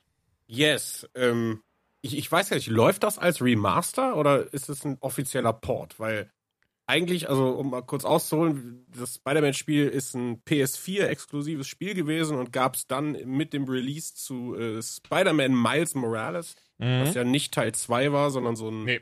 Zwischenspiel genau. als äh, Remastered-Version mit einem neuen Peter Parker, äh, warum auch immer, ähm, in PS5-Grafik äh, mit ein bisschen, bisschen mehr Frames, bisschen mehr Kantenglättung und ein bisschen, bisschen mehr, Raytracing. Äh, Raytracing, genau. Das war so ein aber ganz so kurz, Ding. also Sie haben gesagt, das lag daran, dass eben der Peter Parker im PS4-Teil sah aus wie Juri äh, Löwenthal. Das ist der Synchronsprecher im Englischen, der mhm. übrigens auch einen exzellenten Job macht. Und ähm, da hatten sie auch gar nichts gegen per se, haben aber gemerkt, dass wenn sie jetzt tatsächlich weitere Spiele entwickeln, ähm, nicht die Freiheit hätten, Peter so mitentwickeln zu lassen, wie sie sich vorstellen, okay, was wir wohl allen voran an Teil 2 sehen werden. Ehrlicherweise, ich fand die Entscheidung auch weird, besonders weil ich mochte das Design der PS4-Version und der neue Peter, das war auch das, was so ein bisschen als, ich sag mal, Kritik ankam, der sah nicht sonderlich älter als Miles Morales aus und obendrein hatte er doch so ein bisschen was von Tom Holland. Mhm. Ja, also ich habe die Hintergründe nicht geschnallt. Ich habe einfach nur gedacht, okay, du machst ein Remaster und designst die Hauptfigur um, so irgendwie ein bisschen komisch. Äh, ja, ja. Aber ich sag mal so, das tut nicht so viel zur Sache, weil das Spiel macht am meisten Spaß, wenn er eine Maske auf hat. Ähm, Und damit kann, glaube ich, äh, jeder leben. Wie also, beim Bumsen. auch oder auf der Gamescom. Ah, Hell. Ähm, nee, also äh, wie gesagt, äh, das Spiel kam auf der PlayStation 4 raus, sah damals bahnbrechend aus auf der Konsole. Ähm, dann gab es die neue Version auf der 5. Äh, ich habe mir äh, Miles Morales so geholt und habe das nicht geupgradet. Und Mhm. habe jetzt, weil ich das Spiel wirklich liebe, ähm, habe ich mir selber äh, das Ding für den PC gekauft, ähm, um da reinzuschnüffeln. Ähm, Ja. Weil ich ja irgendwie hier auch gute Hardware habe und ich wollte es einfach sehen, weil ich wusste, was ich kaufe und wenn es dann noch besser aussieht, kann man da eigentlich, ist ein No-Brainer so. Braucht man, braucht man nichts zu sagen. Äh, deswegen glaube ich, diese Review, die äh, richtet sich ganz klar an Leute, die sagen, ach, ich habe einen PC und vielleicht auch einen sehr, sehr guten PC, weil das Spiel doch recht ressourcenhungrig ist, wenn man da ein bisschen was rausholen will. Das muss man auch sagen. Ähm, aber es ist, ich weiß nicht, ob du da widersprechen würdest oder nicht, meiner Meinung nach aus den letzten Jahren mit einer der besten Superheldenspiele. Oh, mit einfach mal- Abstand. Also, Ne? das Ding ist, ich liebe ja auch die Arkham-Teile. Also die Ja, genau, Arkham-Teile ja, ja, von genau. Rocksteady, die liebe ich. Ähm, und ich behaupte aber, Spidey ist da auf einem Level mit. Ne, also ich fand sowohl Storytelling als auch Gameplay und Grafik, also das ist einfach ein wahnsinniges Spiel. Und äh, ich, ich mag das, dass Sony sagt, yo, die Sachen sind exklusiv im, im krassen Konsolen-War, den es irgendwie damals gab, wobei Microsoft ja gesagt hat, ich mache jetzt ein bisschen Game Pass, hat Sony ja gefühlt einen Banger nach dem anderen rausgehauen, was ja jetzt ein bisschen langsamer angeht, das Thema, aber nach wie vor so diese Strategie fahren. Nichtsdestotrotz kommen diese ganzen Spiele jetzt nach und nach auf den PC, was ich großartig finde. Oh Weil ja. es ganz viele, gerade in Zeiten, wo es die PlayStation nicht zu kaufen gibt. Ähm, Also ganz ehrlich, wenn sobald Bloodborne auf dem PC ist, also ich werde drei Ave Maria in die Welt ja, hinausschreiben. ne, sowas einfach, ne? Und ähm, genau, also für die Leute, die das Spiel noch gar nicht gespielt haben, weil sie, wie gesagt, keine PlayStation 4 oder 5 haben, ähm, ist es ein Game, was ich wirklich jedem, der ein bisschen Bock hat auf Prügeln und äh, vor allen Dingen in diesem Comic-Spider-Man-Ding äh, drin ist, eine absolute Empfehlung. Das Spiel sieht bahnbrechend aus. Also PC, wie gesagt, das Raytracing, wenn man alle Schrauben hochdreht, würde ich fast sagen, es ist schon zu viel, äh, weil es dann schon fast künstlich wirkt. Also man hat, ich sag mal so, ne, der, du, du nimmst diese, diese Spiegelung von Gebäuden und, und Fensterscheiben, das ist ganz nice, aber wenn wir ehrlich sind, man schwingt immer relativ schnell daran vorbei, das merkst du nicht, ob da Raytracing an oder aus ist. Wenn man Mhm. dann aber in einem, äh, ich sag mal, in so einer Hotellobby steht, dann sind die Spiegelungen teilweise schon insane, so, wo ich sage, da, da würde ich es fast schon runterdrehen, weil es zu übertrieben aussieht. Und dann, das macht das Ganze, nimmt quasi diesen Realismus da wieder irgendwie ein bisschen weg. Ähm, nichtsdestotrotz ist es einfach wirklich bekloppt. Also man, man kann ja mittlerweile sogar den PlayStation 5 Controller an PC anschließen und hat auch diese ganzen Features im Controller. Ähm, es, ist, es ist wirklich der Wahnsinn. Also es, ist, es hat mich sowas von umgehauen. Ne? Wir haben ganz viele Dinge, die irgendwie, also ne, deswegen sage ich, diese Ports ist nicht einfach so, wie es früher war, zu sagen, ja, hier hast du eine Version und jeder beschwert sich. Ey, total, ja. Das Ding unterstützt alle Bildschirmformate, Widescreen, drei Bildschirme, unendliche Framerate, hat DLSS, äh, so ein neues Nvidia, da habe ich den Namen gar nicht mit drin, was auch irgendwie nochmal Leistungsboost gibt und alles drum und dran. Also es ist State of the Art. Es gibt einen neuen Nvidia-Treiber, den du dafür runterladen kannst. Ähm, und das ist schon eine Ansage, ne? wenn da irgendwie Nvidia auch so mitzieht. Ähm, Und weißt du, was richtig krass ist? Ich habe das Spiel auch und ich spiele es gerade auf dem Steam Deck. Und es ist einfach, bekloppt, ne? Ja. ey, mit AMD FSR 2.0 Technologie läuft das Ding mit 60 Frames auf Mittel.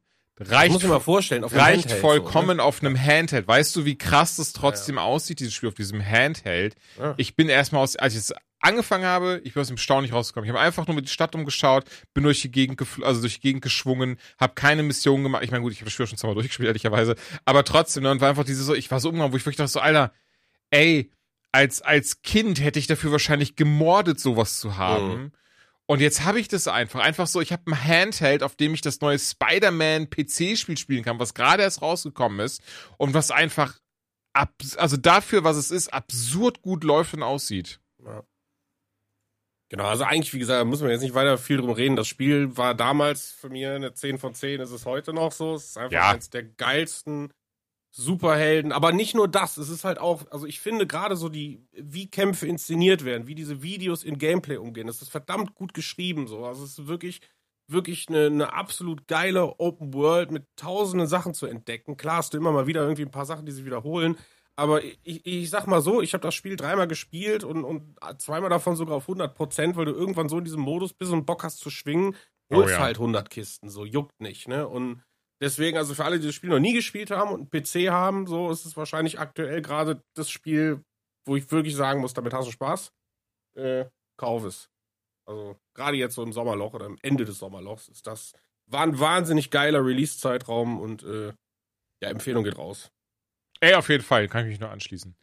Ein weiteres Game, wo ich vorwegnehmen kann, dass ich das auch definitiv empfehle, ist Cult of the Lamb. Ein Indie-Spiel, das hierzulande von Devolver rausgebracht wurde. Entwickelt wurde, ist von, ähm, ich glaube, Good Shepherd, nee, von Massive Monster, entschuldige, wird von Massive Monster wurde es entwickelt und rausgebracht wird es von Devolver. Und in Cult of the Lamb, das hat man schon am Namen, spielt man ein Lamm, das man davor gerettet hat, äh, geopfert zu werden für vier, ich sag mal, Götter und ähm, eine, eine äh, unbekannte Macht oder ein Unbekannter viel eher, der gerade festgezurrt wird von diesen vier Göttern oder, oder festgehalten wird in so einer Art Hölle, der rettet eben das Lamm und sagt, ey, du musst jetzt heraus in diese Welt ziehen, diese vier falschen Propheten umbringen, damit ich auch wieder in dieser äh, Welt regieren kann und dann wie sie wieder ihren richtigen Gott haben. Und um das zu machen, muss man eben seinen eigenen Kult aufbauen, seinen eigenen Lammkult aufbauen. Deswegen ne, Cult of the Lamb. Und das Schöne an diesem Game ist, es ist eine Mischung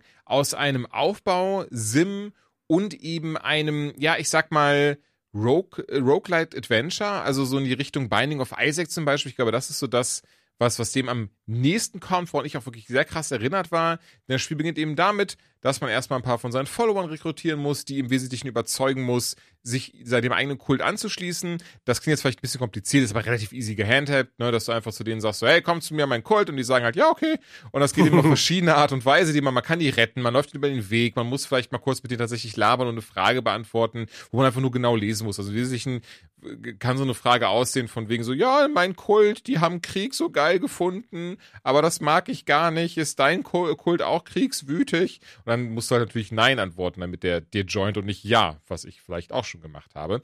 Ähm, und es ist dann dabei eben so aufgebaut, man hat so seine eigene große Spielwiese, sag ich mal. Da ist dann erstmal nichts drauf und nach und nach baut man da immer mehr Sachen drauf mit Ressourcen, die man eben auf seinen Kreuzzügen findet. Insgesamt gibt es vier Welten und an jede dieser vier Welten wartet am Ende eben einer dieser falschen Propheten von dir gekillt zu werden. Wenn du startest ein so ein Level, dann kriegst du eben ähm, die Wahl zwischen einer Waffe und einer Fähigkeit. Da ist eben so ein bisschen dieses Roguelite-Element, das kannst du eben nicht beeinflussen, sondern musst eben dann ähm, die erstmal mitnehmen, kannst dann aber je nachdem, ähm, du hast dann immer ne, random generierte Dungeons, die leider, und das ist jetzt ein Kritikpunkt, den ich dann schon habe, die leider gar nicht so krass abwechslungsreich sind. Sprich, alle vier am Ende des Tages haben sich gar nicht so unterschiedlich angefühlt. Und das fand ich sehr, sehr schade, weil ich so das Gefühl hatte, das, das, das, das hätte das fast so zum Überlauf gemacht, wo ich gesagt hätte, ey, das wäre mein Indie-Spiel des Jahres gewesen, hätte es dafür gesorgt, dass ich da noch mehr diese Roguelite-Vibes gehabt hätte. Hätte sich das noch viel unterschiedlich, also hätte sich jede dieser vier Areale, auch wieder Binding of Isaac zum Beispiel, komplett unterschiedlich angefühlt, mit anderen Monstern, mit anderen Gegnern, anderen Items. Das hätte ich richtig gefeiert. Das war es aber leider nicht. Auch gerade sowas wie Waffen, das muss man eben mit seinem Kult freischalten. Man hat seinen eigenen Tempel, da hält man Zeremonien ab und da muss man den eben dann auch äh, ein bisschen was von seinem Kult erzählen, den, den Anhängern, die übrigens alle so verschiedene Art und Weisen so ähm, humanistische Tiere sind, äh, humanoide Tiere sind. Also so Schweine, Ziegen, bis hin zu Fische ähm, oder auch so kleine Cthulhu-Monster. Und ähm, ja, dem muss man halt eben was von seinem Kult erzählen und dann geben sie ein bisschen was von ihrem Glauben ab und mit diesem Glauben, den investiert man eben beispielsweise darin, dass zwei neue Waffenarten freigeschaltet werden. Das hätte ich mir, und das ist glaube ich auch mein einzig großer Kritikpunkt, da hätte ich mir mehr Abwechslung gewünscht insgesamt. Also bei den Arealen und den Waffen, davon aber ab, mag ich sehr, wie das Spiel das alles handelt. Mag ich sehr, wie man gegen die Gegner kämpft, dass man so ein bisschen vom Spielerischen her hat, dass so, so ein ganz klein bisschen so, so Souls-like Aspekt im Sinne von, du rollst halt, um auszuweichen, musst immer genau gucken, wie du Gegner am besten parierst, wie du deine Fähigkeiten einsetzt. Hast manchmal auch Pech, dass die Fähigkeit, die du am Anfang die Waffe im Auto bekommst, gar nicht mal so stark ist.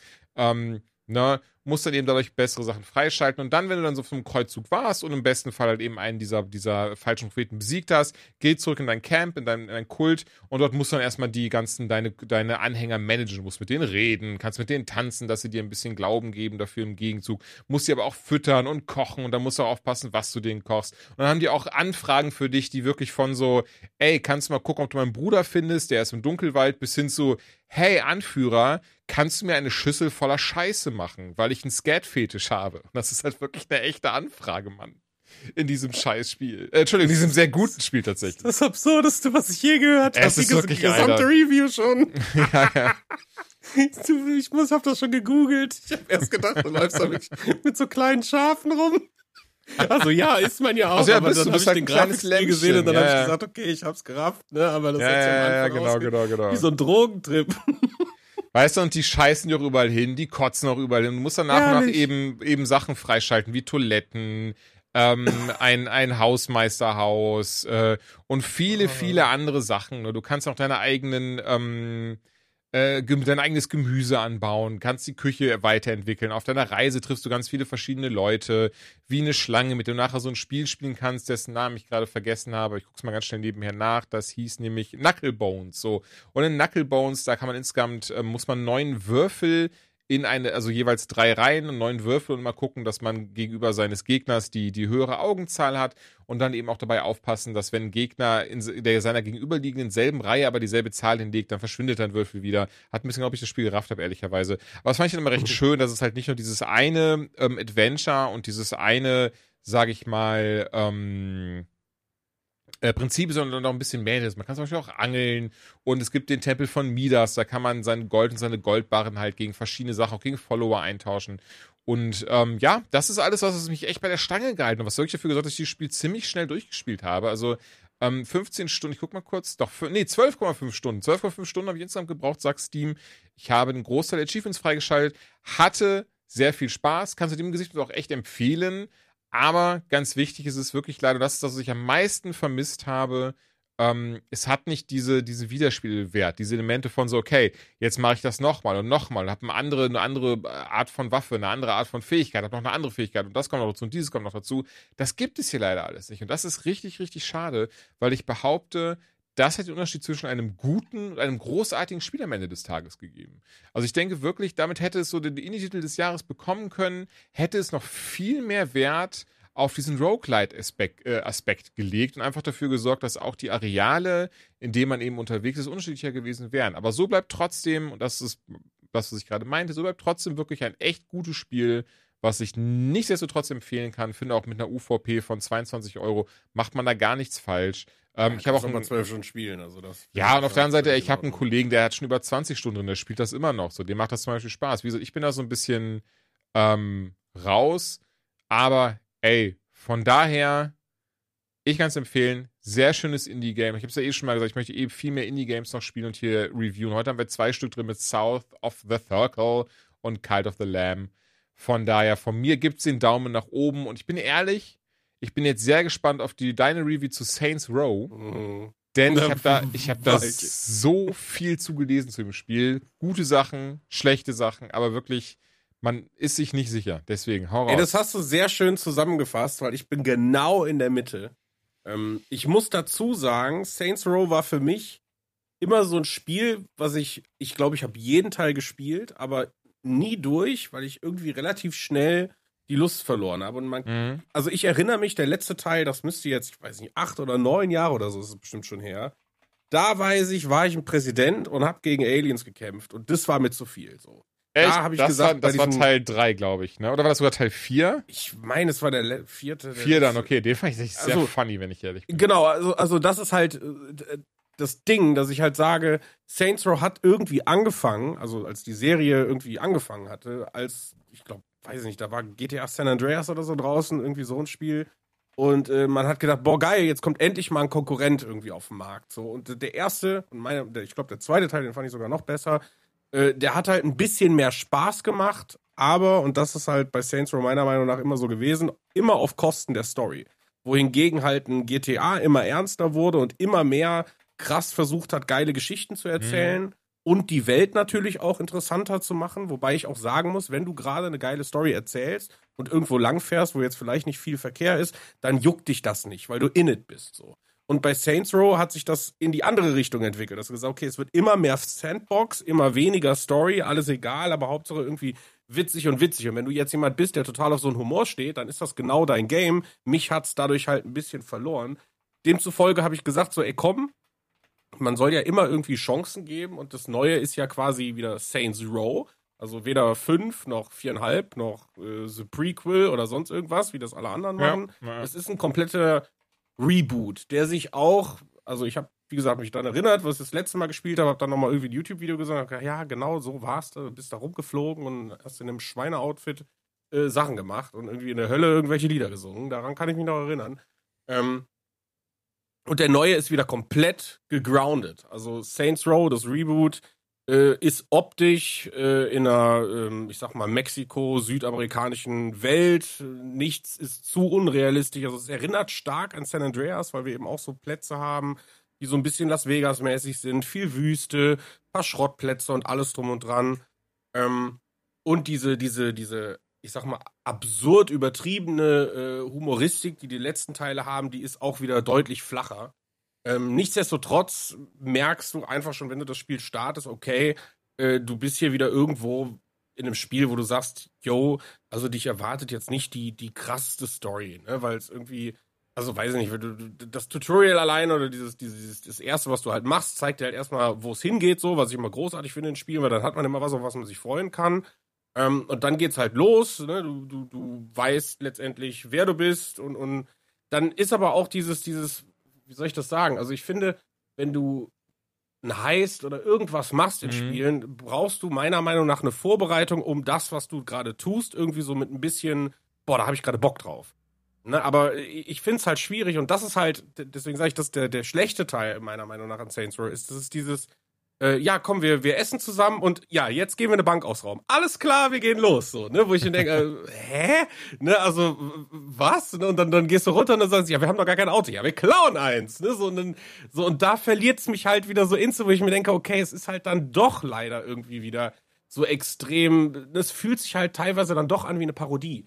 Ähm, und da, ne, das ist nichts Schlechtes, wenn du jemand bist, der da Bock drauf hat und da viel drüber lachen kannst. Mhm. Äh, mich verliert es halt immer leider bei sowas, weil ich denke so, boah, ich hätte jetzt Bock auf eine krasse Verfolgungsjagd, aber wenn das irgendwie, ne, also es steht halt in so einem komischen Verhältnis, dass ich jetzt sagen kann, ja, meine, meine Leute haben die krassesten Karren und können damit teilweise absurde Dinge machen. Ähm, aber die Bullen, die dann im Spiel sind, sind halt eigentlich auch egal und nur Mittel zum Zweck oder so. Ne? Dass ich halt sage, okay, das ist eigentlich dann auch viel, viel zu einfach. Ähm, das waren halt so, so, so ein paar Dinge, die mir aufgefallen sind. Was ich halt leider sagen muss, so schön diese gesettelte neue Welt ist, sie ist leer und leider verdammt langweilig. Also, Ach, wie schade, okay. ähm, das finde ich halt wirklich, also ne, gerade in einem Sandbox-Spiel, wo du wirklich viel machen kannst. Und Saints Row Mhm. ist nun mal ein Spiel, wo du sagen kannst, ne, irgendwann hast du einen Punkt erreicht, wo du in die Luft kannst und kannst absurde, verrückte Dinge machen. Ne? Wenn du Ja. dann sagst so, ja, du fährst durch die Wüste und dir kommen alle, ist jetzt übertrieben, ne, aber alle zwei Minuten mal ein Auto entgegen, dann ist die Welt im Verhältnis zu aktuellen Spielestandards sehr, sehr klein. Also ich habe jetzt nie auf die Uhr geguckt, aber ich würde sagen, von der einen Seite auf die andere unter fünf Minuten fährst du. So, was relativ wenig ist äh, im Verhältnis zu Oh, so okay. anderen Spielen. ja. Ähm, also ich, Ich, finde, nicht. fünf äh, Minuten klingt recht viel, wenn ich ehrlich bin. Ja, ich weiß nicht, aber reite mal in Red Dead vom einen Ende zum anderen oder Das lauf stimmt, mal in The Division. aber. Ja, gut. Ne? Okay. Und, und Nee. Cyberpunk, Ja, ja. selbst Cyberpunk, da bist du auch sehr, sehr lange, also ich sag ja, zum f- heutigen Stand der Technik. Ne? Und das merkst du eben auch. Also ich finde, äh, ein Game, was jetzt seit neun Jahren letztendlich ein, ein Reboot der Serie macht, ähm, Mhm. Ne, das ist jetzt no hate, überhaupt nicht. Ne? Aber es ist, wirkt halt auch wirklich sehr altbacken, was Gesichtsanimationen sehr angeht. schade. Ja. Texturen, Grafiken. Also man merkt, da ist jetzt, man hat jetzt nicht versucht, wieder das, das, das Neueste vom Neuesten zu machen, was es auch gar nicht sein muss, aber es ist, reiht sich eben nicht in Hm. diese aktuellen Games ein. Ne? Das war ja das, was ich das letzte Mal auch zum äh, Formel 1-Spiel gesagt habe. Hab ich gesagt, yo, alles cool, aber ne, man merkt einfach, wenn die Konkurrenz wie ein Gran Turismo oder Forza oder wie sie alle heißen, einfach mit dem Geist der Technik gehen und immer versuchen, da einen draufzusetzen. Du musst nicht derjenige sein, der mit draufsetzt, aber du musst mitziehen, sonst bist du im Genre immer irgendwie ein bisschen äh, ja unterm Radar, ne? Und so Mhm. ist leider halt auch irgendwie der neue Teil der Saints Row Reihe. Nichtsdestotrotz gab es Momente, wo ich mich wirklich auch totgelacht habe, wo wirklich mein Humor getroffen wurde. Ähm, und es gab, wie gesagt, ne, Saints Row hat ein solides Gunplay, also es hat viele gute Sachen. Das Fahren ist zum Beispiel, wenn du das, wenn du das Autofahren im direkten Vergleich mit Cyberpunk dastehst, ist Saints Row der krasse Gewinner. So, ich weiß jetzt nicht, wie es Okay. bei einem neuen Patch ist. Also rein Gameplay-Mechaniken, die sind solide. Man merkt, ne, da ist jetzt nicht einfach was Neues gebaut worden, sondern die haben natürlich Sachen genommen, die früher schon funktioniert haben und haben sie hier und da ein bisschen verbessert. Ähm, also das reine Zocken macht halt Bock. Zusammengefasst kann man halt sagen, so, ey, wenn du Bock hast, gerade auf ein Open-World-Spiel, was ein bisschen rein optisch ist wie ein GTA, ne, dass du sagst, du hast Bock, mal eine Gang zu gründen und mit der ein bisschen aufzuräumen, aber bist halt eben auch offen für ein bisschen, ich sag mal, drüber äh, und ein bisschen, ja, weiß ich nicht, so parodiemäßigen Humor. Ja, let's go, so, ne, brauchen wir gar nicht weiter zu reden. Aber ich glaube, für jemanden, der sagt so, boah, Saints Row sieht ja jetzt aus wie GTA San Andreas, das ist es auf gar keinen Fall. Also Okay. äh, da glaube ich, wirst du, wird's dir ähnlich gehen wie mir, dass man sagt so, oh, hättest du das jetzt wieder so gemacht, wäre es doch echt gut, aber leider ist es dann doch halt wieder ein Saints Row. Aber es spaltet halt die Leute und genau das ist das, was du zum Anfang gesagt hast. Äh, es, es ist ein ganz klarer 50-50 gerade, weil viele Mhm. Leute sagen, boah, endlich sind sie wieder da. Ich habe auch schon Leute gesagt, die haben gesagt, boah, Saints Row ist so ein Game, eigentlich müsste sich das jedes Mal aufs Neue rebooten, weil die einfach wieder geile Ideen reinbringen, aber Ja. sie dieses Fundament halt nie zerstören. Und das ist nun mal, ne, du hast wiederkehrende Charaktere, sowas gibt's in einem GTA nicht, ne? Also du, du, ne, du, du, du hast einfach eine Serie, die sich gefühlt trotzdem irgendwie fortgesetzt fühlt und das hat natürlich auch viel, viel Positives. Also, äh, wie gesagt, ich würde jetzt, ja, das sagen, was ich gesagt habe. Ich kann mich ja nochmal wiederholen, aber ich glaube, ähm, wenn ihr Bock habt auf ein Sandbox äh, Open World Spiel, was sich nicht zu ernst nimmt, ist Saints Row gerade aktuell ein cooles Game, was man kaufen kann. Wenn ihr Bock habt auf äh, Open World mit gut geschriebener Story und absolut geiler Action, ist Spider-Man euer Spiel. So, das ist gerade, was man Oh, sagen kann. finde ich ja ein gutes Fazit, ja. Jo, Da bin ich jetzt wieder dran. Ich habe da ein. ist diese wieder dran. ich bin wieder dran. ne? Wieder was mit Schafen gespielt. Wieder mit Schafen. Das nächste ist aber auch mit, mit, äh, mit, mit Tieren, mit Monstertieren, mit digitalen Tieren. Und zwar Digimon Survive. Das Game kann ich ehrlicherweise sagen, ich habe was komplett anderes erwartet. Ich habe es geht auch vielen so, was es nicht heißt, dass es zwingend ein schlechtes Spiel ist. Aber ich habe, wie gesagt, was anderes erwartet. Und zwar dachte ich, es würde so in die Richtung eines äh, Pokémon-Games gehen. So ein bisschen ne, Digimon einsammeln, durch die Welt gehen, das alles ein bisschen kennenlernen. Ähm, Verweise auf die Serien von damals, die ich auch gerne geschaut habe. Und ich mochte auch zum Beispiel den Film, der letztes Jahr, glaube ich, rauskam. Ne, der boah, äh, Last Evolution Kizuna. Den fand ich richtig, richtig gut tatsächlich. Ähm, aber Digimon Survive ist eine komplett losgelöste Geschichte, die behaupte ich auch ein bisschen später äh, spielt. Gibt auch diese, diese typischen, so die Digivices gibt es gar nicht. Ähm, und ähm, man hat hier, behaupte ich, versucht mal was ganz anderes zu machen in dieser Art und Weise. Es ist tatsächlich eine ähm, Novel, also eine, ähm, oh, wie heißen denn die, die, die, die, die, nicht Gaming Novel, jetzt fällt tatsächlich der blöde Name dafür nicht ein. Ähm, Visual Novel. So, easy. So, Visual Novel heißt es, Visual Novel, und es gibt immerhin immer wieder mal kleine Kämpfe, aber relativ wenig und so krass sind die auch nicht aufgebaut.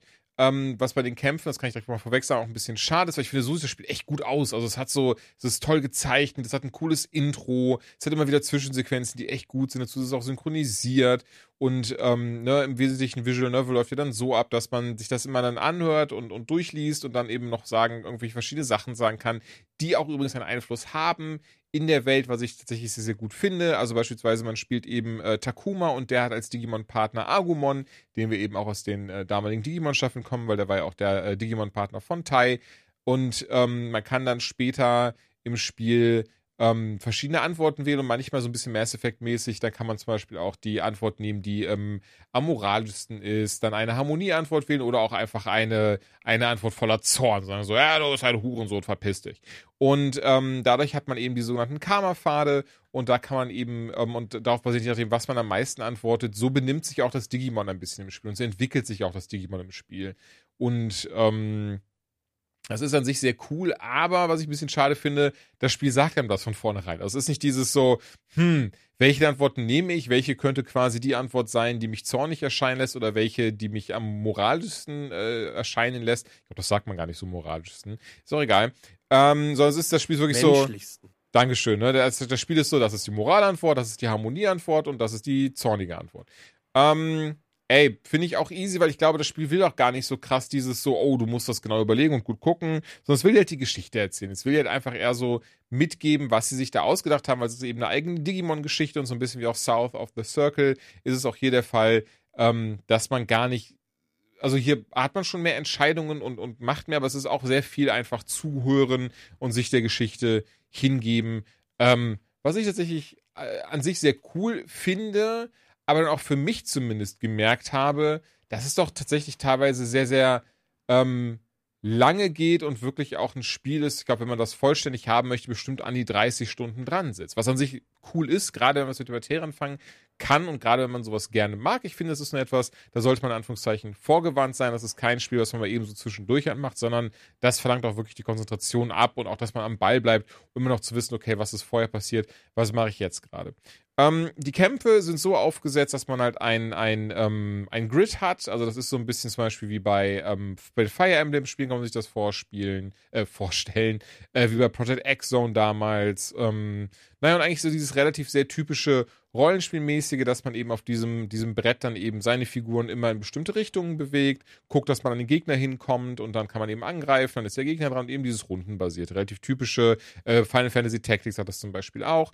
Ähm, was ich hier, wie gesagt, ein bisschen schade fand, dass dafür, dass das Spiel eigentlich sehr gut aussieht durch seine ähm, eben durch diese Visual Novel, durch das alles gezeichnet ist, dann aber eben in diesen ähm, 3D-Spieleinlagen hat man dann die Figuren, die Monster als 2D und die Welt drumherum ist eigentlich 3D und, und sehr gering aufgelöst. Irgendwie, da hätte ich mir schon gewünscht, dass sie das ein bisschen. Ja, sowas matcht nicht, ne? Das, ja, ja, genau. Man, ich, ich fühlte mich auch so ein bisschen rausgezogen. Und hinzu kommt auch, dass diese Kämpfe relativ selten sind. Zumindest, ehrlicherweise, die 30 Stunden habe ich halt nicht gemacht. Ich glaube, ich habe so ungefähr ich will echt nicht lügen, aber ich glaube, so sechs, sieben Stunden habe ich das Spiel halt bisher gespielt und habe dann aber eben ähm, gemerkt, dafür habe ich verhältnismäßig wenig Kämpfe gehabt und es hat auch immer so ein bisschen rausgezogen. Die Kämpfe sind auch nicht wirklich tiefgründig, also ich habe jetzt bisher keine andere Möglichkeit gesehen, ähm, irgendwie da die Fähigkeiten meiner Digimon auszutauschen, sondern aber eben, ähm, dass das relativ automatisch geht, dass die Fähigkeiten geupgradet werden. Also anders auch als bei Pokémon habe ich hier gar nicht die Möglichkeit, großartig Strategien zu entwickeln, die anzupassen. Also, ey, das sind deine, für diesen Kampf deine Fähigkeiten, let's go. Und wenn du eben auch andere Digimon haben möchtest, dann musst du die auch in diesen Kämpfen eben rekrutieren. Das sind dann eben so ähm, Kämpfe, die man, die man quasi finden kann, die äh, ergeben sich zum Beispiel auch durch Dialoge und so ein Zeug. Ähm, das ist zum Beispiel auch mal wichtig. Du kannst dich immer umschauen, kannst verschiedene Aktionen ausführen, aber auch eine begrenzte Anzahl tatsächlich. Also irgendwann sagt das Spiel dir auch, okay, wir müssen, also wir machen jetzt hier weiter an dieser Stelle und die Geschichte geht jetzt weiter voran, weil jetzt hast du dich genug umgeschaut. Jetzt hast du eben ähm, alle, alle deine Actionpunkte verbraucht. Und ich muss dir ehrlich sagen, ähm, ich bin da echt krass unentschlossen, was ich deswegen abschließend sagen sollte. Also einerseits auch, weil das Spiel, ich behaupte zumindest, es ist nicht krass herausfordernd. Ich fand bisher zumindest die Kämpfe sehr einfach und auch eben dieser Visual Novel Aspekt, der fordert, erfordert ja so keine Schwierigkeit oder Herausforderung. Aber, ey, ganz ehrlich, es sieht halt richtig geil aus. Die Musik ist super, die Synchronisierung ist toll. Ähm, ich mag die Story bisher auch sehr gern und man merkt, dass es halt auch wirklich, ne, ja, Digimon ist, Digimon würdig ist und sich auch so anfühlt. Auf der anderen Seite, die Kämpfe, ja, okay, also es ist so, fühlt sich ein bisschen an so, so im Sinne von so, ja, dann hättet ihr einfach als Zwischensequenzen ablaufen können, deswegen sieht es noch cool aus. Ähm, mhm. Dann auch die neue Digimon sich, sich ranzüchten oder auch dann die Fähigkeiten freischalten. Das fühlt sich mehr so an, so nach so, ja, okay, cool, aber passt dann auch irgendwie. Also irgendwie, da, da habe ich dann, da, da habe ich dann gemerkt, da ist auch kein so krasser Langzeitspaß dabei, beziehungsweise es hält gar nicht so krass bei der Stange. Ähm, deswegen, ich glaube oder behaupte, für Menschen, die Visual Novels mögen und Digimon mögen, ist das ja einfach ein gefundenes Fressen. Die werden richtig, richtig viel Spaß haben. Aber dann eher so für Spieler wie mich, die eben damals die Serie sehr cool fanden und deswegen auch das Spiel reinschauen wollten, ähm, die werden diesen Visual Novel Aspekt sehr cool finden, im Sinne von, okay, es ist eine Digimon-Story, die alles ein bisschen anders macht, was aber relativ spannend klingt, äh, klingt, die manchmal leider etwas schwieriger vorangeht und etwas langwieriger ist, ähm, aber insgesamt schon sehr cool umgesetzt ist und dann aber mit den Kämpfen eher denken so, ja, okay, das mache ich jetzt kurz, dann geht's weiter. Von daher ähm, ich bin unentschlossen, ehrlicherweise, so ganz rein empfehlen kann ich es daher nicht. Deswegen seid euch bewusst, ihr lasst euch da auf eine sehr lange Visual Novel ein. Ich behaupte, so bestimmt so 30 bis 40 Stunden braucht man da auf jeden Fall für. Das heißt, man braucht Zeit, man muss die investieren, man muss bei der Stange bleiben, das ist nicht so nebenher. Und ja, von da müsst ihr natürlich dann einfach selbst entscheiden, ob das etwas ist, worauf ihr Bock habt. Kurze Frage. Ich bin ja jetzt nicht so mega in diesem Digimon-Universum drin. Ich ja. weiß, ich habe früher die erste Staffel geguckt und war nicht irgendwie so auch ein Gag ist jetzt das falsche Wort, aber war das nicht auch so, dass diese Digimons, äh, die verwandeln sich doch, aber es kann sein, durch verschiedene Umstände oder Emotionen verwandeln die sich in andere Sachen? Genau, da, hier kommt auch, das ist eben dieses Element von, dass Agumon sich in ein, ein, ein anderes Digimon verwandelt. Es gab ja zum Beispiel in der Serie dann Metall Greymon, War Genau, Greymon. genau, genau, genau. Oder Ja, eben ja. auch, ich glaube, Skull Greymon hieß der. Und das war sich so diese, ich sag mal, ganz salopp, diese böse Version von ihm. Das war dieses so, dass er dann auch kein, ja genau, Skull Greymon war richtig. Das ist dann so dieses so, weil ist ja auf dem, hier, ich gucke gerade mal auf der, auf dem Digipedia. Da Also ist ja ich dann eben halt ein so. Skelett-Digimon vom Typ Virus und, ähm, ist eben ein Dinosaurier-Skelett und das ist eben, und äh, ist dann bla bla bla bla bla und er ist dann da dann sehr brutal und kämpft gegen alles und jeden, ohne zwischen Freund und Feind zu unterscheiden. Und ähm, das ist wohl eben auch das, wo es dann bei dem Digimon Survive hingeht, dass wenn man beispielsweise die ganze Zeit die zornige Antwort nimmt, dass Agumon sich dann eben nicht in, in Greymon verwandelt, sondern in Skull Greymon und entsprechend, ähm, ja, dahingehend sich das Spiel auch nochmal ändert. Ja, okay, weil das war nämlich meine Frage, weil das ist eigentlich das, wo ich sage, so, ma, da hätte ich mal Bock drauf, ne? Mhm. Also, ich, das ist ja das, was ich seit Jahren sage, das gibt mir ein Star Wars Spiel, wo ich irgendwie Entscheidungen treffe und dann kann ich halt kein Jedi mehr sein oder so. Weißt du, also, dieses, dieses, dieses Grundlegende. Und ich fände das, glaube ich, total geil, wenn du einfach an einem Punkt bist so und dein Digimon digitiert zu jemandem, den du nie haben willst, ja, fuck it. Musst du halt, musst du jetzt, theoretisch musst du dein eigenes Digimon besiegen oder irgendwie. Ja. Das, das ne, würde irgendwie so, so Kämpfe irgendwie ganz cool machen. Ob Ähm, das passiert, weiß ich ehrlicherweise ja, gut, nicht. war, aber, war jetzt nur, wo ich ähm, sage, so, ja, das würde Aber ich, Digimon ich spielen. glaube, auch das, ich weiß es halt nicht, was ich durchgespielt habe, aber ich glaube oder behaupte und kann auch mal gehen, nebenher noch schnell gucken, dass man auf jeden Fall verschiedene Storystränge noch sieht, je nachdem, weil hier sind die Entscheidungen schon teilweise relativ we ja, okay, ja, die sind ja schon relativ wichtig, genau das. Es gibt tatsächlich auch ähm, sogenannte Kanon-Entscheidungen, die sieht man aber erst, wenn man es einmal durchgespielt hat, um dann quasi einmal das wahre Ende zu sehen. Da siehst du, okay, also ja, es kommt auch Okay. ganz krass drauf an,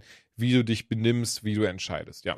Ja, weil ich finde, das gibt dem Ganzen ja viel mehr Wicht Wichtigkeit dann, ne? Definitiv bin ich, bin Dass ich komplett so bei dir. Ja. die du triffst, eigentlich völlig egal, aber ich finde es halt, weil, weil gerade, ja gut, es ist jetzt riesig lang, aber dadurch hast du ja vielleicht auch einen cooleren Wiederspielwert, dass zu sagen, okay, jetzt Ja. will ich halt mal Ey, total. Metal Greymon irgendwie schlag mich tot durchrennen und äh, ja, wild.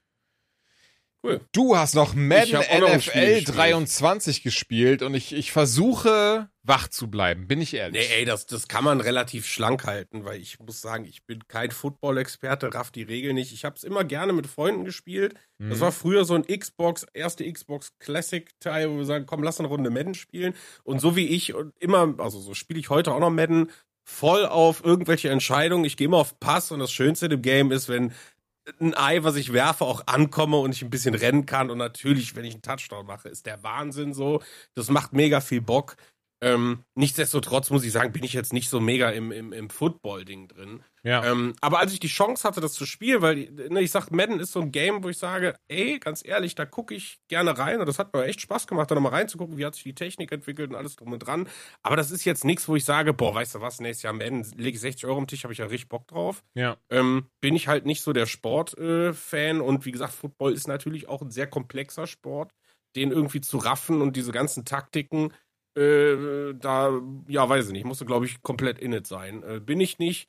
Nichtsdestotrotz Madden angemacht und erstmal wieder richtig eine von Deckel bekommen. Wie geil sieht denn bitte dieses Spiel aus? Also, Oh, krass. ich meine, okay. EA war ja schon immer irgendwie mit, mit, mit Sportspielen grafisch äh, sehr, sehr weit vorne. Hm. Ähm, aber Madden, also teilweise die Animation, die, die, also wirklich alles, so, so das Laufen und, und was du da alles siehst, das sieht wirklich irre aus. Also das muss man wirklich sagen. Ich habe jetzt keine Ahnung, wie 22 aussah, aber ich habe das angemacht und ich bin auch mit so einer Erwartungshaltung rangegangen, dass ich gesagt habe, ja komm, ne, jetzt mal Madden, ich habe mal Bock, ein Spiel zu spielen. Wie, wie in allen äh, hier EA-Spielen, am Anfang spielst du natürlich erstmal irgendein Match, ob- war wahrscheinlich irgendein besonderes Match. ja. Ähm, und direkt drin, ne? Du denkst dir, du liebe Zeit, wie sieht denn das aus? Ne? Also auch so Zwischensequenzen und alles, was irgendwie da so drin ist, hat mich technisch wirklich vom Hocker gehauen.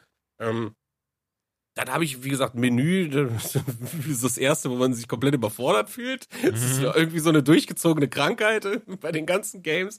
Nichtsdestotrotz habe ich dann diesen, diesen Karrieremodus, der aber nicht Karrieremodus heißt, und es ist irgendwie auch wieder ein bisschen, bisschen weird äh, gefunden, habe den mal gestartet, da reingeguckt, habe aber dann relativ schnell gemerkt, ah, ich habe doch eher Bock, einfach komm, ich nehme jetzt meine zwei Mannschaften, die ich da geil finde und spiele einfach drauf los, weil das ist so das, was den Reiz dieses Games ausmacht. Wenn du sagst, du bist jetzt nicht so der mega Football-Saison begeisterte Fan, äh, dann hast du halt Bock auf Spielen und nicht auf tausende Dialogboxen wegklicken und äh, gucken, wie ich jetzt irgendwie vom College in die NFL komme. Nichtsdestotrotz gibt es den Modus und das finde ich ganz gut. Mhm. Ähm, die Ernüchterung kam trotzdem direkt am Anfang, weil ich gedacht habe, ich hätte noch so ein paar Dinge in Erinnerung.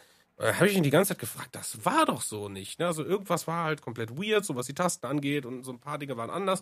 Und dann habe ich mal in den Optionen geguckt und habe tatsächlich festgestellt, dass es ein neues Passsystem gibt. Und ich finde, das ist für ein, für ein Madden ist das eine Ansage, weil das ist ja das Key-Element in dem Spiel, dass du sagst, wenn ihr Madden irgendwie, so wie es früher war, du siehst deine Offense-Line und äh, bevor der Spielzug losgeht, schlägt er dir so ein paar Taktiken vor, du wählst eine aus oder sagst, du willst eine eigene haben.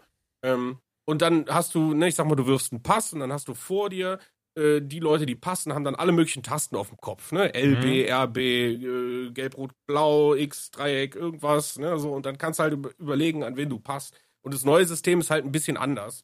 Ähm, du hast aber die Möglichkeit, deswegen habe ich es auch rausgefunden, weil du kannst dann irgendwie im Passsystem, kannst du klassisch einstellen und dann war ich wieder zu Hause so. Also ich finde den Move halt echt bold zu sagen, so komm, wir ändern das mal komplett. Ähm, ich, ich weiß nicht, vielleicht haben Leute das gefragt oder vielleicht war das so ein Feature, wo sie gesagt haben, ey komm, ihr könnt jetzt nicht 23, 22 Spiele immer das gleiche machen, macht's doch mal neu. Ja. Auf jeden Fall, Madden hat ein neues Passsystem. Das äh, fand ich, fand ich irre. Das letzte Mal, wo ich so ein Feeling hatte, war bei NHL, wo sie angefangen ja. haben, die Buttons zu entfernen und du hast alles nur noch mit den Sticks äh, gemacht, so. Mhm. Ähm, ist ganz wild. Also, wie gesagt, Madden, äh, ich, ich weiß gar nicht, ich habe es jetzt gar nicht verglichen, weil ich komplett nicht drin bin. Ich vermute, dass es eine solide, konsequente Weiterentwicklung ist. Es hat ein neues Passsystem. Ob das jetzt der Gamechanger ist, kann ich nicht sagen. Dafür spiele ich es zu wenig. Ähm, das Einzige, was mir aufgefallen ist, und da muss ich wirklich sagen, also wenn mir das auffällt, will ich nicht wissen, wie viele Leuten da draußen, die Football begeistert sind, das auffällt. Ich kenne in der Tat vielleicht, weiß ich nicht, zwei oder drei Namen von Spielern. Ich kenne eine Handvoll Stadien und ein paar Mannschaften. Und mir ist in den ersten vier Spielen schon aufgefallen, dass ein Stadion einen anderen Namen hatte und äh, Helme ganz anders aussehen als das, was ich so gesehen habe, wenn ich so einen YouTube-Clip geguckt habe. Und das mhm. habe ich dann recherchiert und es ist tatsächlich so, dass, ich meine, der Grund für so ein Spiel, jetzt mal ganz ehrlich, wenn ich mir ein neues Spiel hole in einer Sportserie, sei es FIFA, Basketball, völlig egal, ist meistens das, du willst den aktuellen Kader haben und alle Neuerungen. Ne? Du sagst, du holst ein neues Formel 1 Spiel, da willst du auch die neuen Autos da drin haben. Also ja. wie kann das sein, dass man Stadien, ich meine, es sind Namensänderungen oder ne, aus der Mercedes Arena wird eine Yahoo Arena oder wie sie auch immer heißen so. Ähm, und das gleiche gilt halt für Trikots und Helme. Also wenn das nicht drin ist, da wäre ich, glaube ich, als Fan maßlos enttäuscht, so, mhm, weil es vielleicht genau das ist, dass du sagst so, boah, endlich haben die 49ers oder die Raiders wieder die schwarzen Trikots so und die sind dann halt nicht im Game drin. Kann bestimmt nachgepatcht werden, vielleicht gibt es auch irgendwelche DLCs oder Season Pass Modelle, da habe ich jetzt nicht drauf geachtet. Ähm, ansonsten, wie gesagt, Madden ist, glaube ich, ein komplettes äh, Nischen-Game in Deutschland. In den USA ist das sehr erfolgreich. Aber äh, da wir eben nicht so eine Football-Kultur sind, weiß ich jetzt nicht. Es wird ein paar Liebhaber haben, denen kann ich sagen, ey, schlag zu, wieso nicht? Es wird wahrscheinlich konkurrenzlos das beste NFL-Spiel sein, was du kaufen kannst. Äh, es sieht fantastisch aus, also wenn du Bock hast auf einfach nur mit deinen Freunden oder auch mal alleine äh, eine halbe Stunde, zwei, drei Games zu machen oder meinetwegen auch ein Echtzeitspiel oder so, äh, let's go, ne? Ähm, das ist ja zum einen dann auch hier in diesem EA äh, Play mit drin, ne? Das heißt, man muss sich das Spiel jetzt nicht Vollpreis kaufen, man kann EA Play abonnieren oder das, glaube ich, sogar mittlerweile immer noch als Teil des Game Passes ja, genau. äh, nutzen und demzufolge, ja, let's go, ne? Also Let's go! Relativ schnell erzählt. Wuhu! Ja, ist doch äh, mega. Juhu. Ey, Ganz ehrlich, also mega im Sinne von, so für Leute, die darauf stehen, klingt das mega. Ich finde das klingt absurd langweilig, aber ist auch gar nicht schlimm. Für mich ist es ja auch nicht. Ähm, ja, cool. Ich würde sagen, damit haben wir es wieder, oder? Wir haben es äh, gepackt, ja. Damit haben wir es wieder gepackt. Folge 41 ist im Kasten. Das war die Gamescom slash Review Folge, bei der zumindest die Hälfte der Zeit auch die liebe Erna dabei war. Die und, Erna war äh, dabei. Die Erna war dabei. Und dann schauen wir jetzt mal, wie wir es sich nächstes Mal machen. Ich würde mich auch sehr freuen, wenn Dominik und du das machen würden. Aber ehrlicherweise, ich habe gesehen, ich habe noch eine Review auf der Halle, die ich in der nächsten Folge auch reinpacken möchte. Und zwar Xenoblade Chronicles 3. Das ist rausgekommen. Oh, oh. Das muss ich ja nicht mal ein bisschen spielen übers Wochenende. Ähm, was ich sonst noch bei der nächsten Folge, das weiß ich gerade ehrlicherweise nicht. Ist aber gar nicht so schlimm. Jetzt, jetzt habt ihr hier fast zweieinhalb Stunden uns auf den Ohren gehabt. Dann ist euch mal so eine Pause gar nicht schlecht. Deswegen also wenn ich, ich, wirklich krank werde, kann ich spoilern. Ich werde auf jeden Fall äh, das 1.5er Update Cyberpunk mal reinschauen. Perfekt. Ähm, da soll sich einiges getan haben mhm. und ich will es proven. Äh, und vielleicht kann ich da kurz Info zugeben, aber ich weiß nicht, was er mir jetzt wünschen kann. Oder er sagt, boah, boah, ja, da habe ich richtig Bock drauf, vielleicht wird er richtig krank, der Junge so. Das wäre ja mega. Oder, äh, nee, ich war gesund, war dann leider doch Fahrradfahren bei dem guten Wetter so. Es kann alles passieren. Es bleibt spannend, meine Damen und Herren, liebe Zuhörer. Guti, mein Lieber. Es war mir ein inneres Blumenpflücken. Ja, Euch da draußen noch einen äh, wunderschönen Tag, Abend, Nacht und äh, wir hören uns dann vielleicht in zwei, vielleicht in drei, vielleicht auch in vier Wochen wieder. Yes. Tschüssi. It's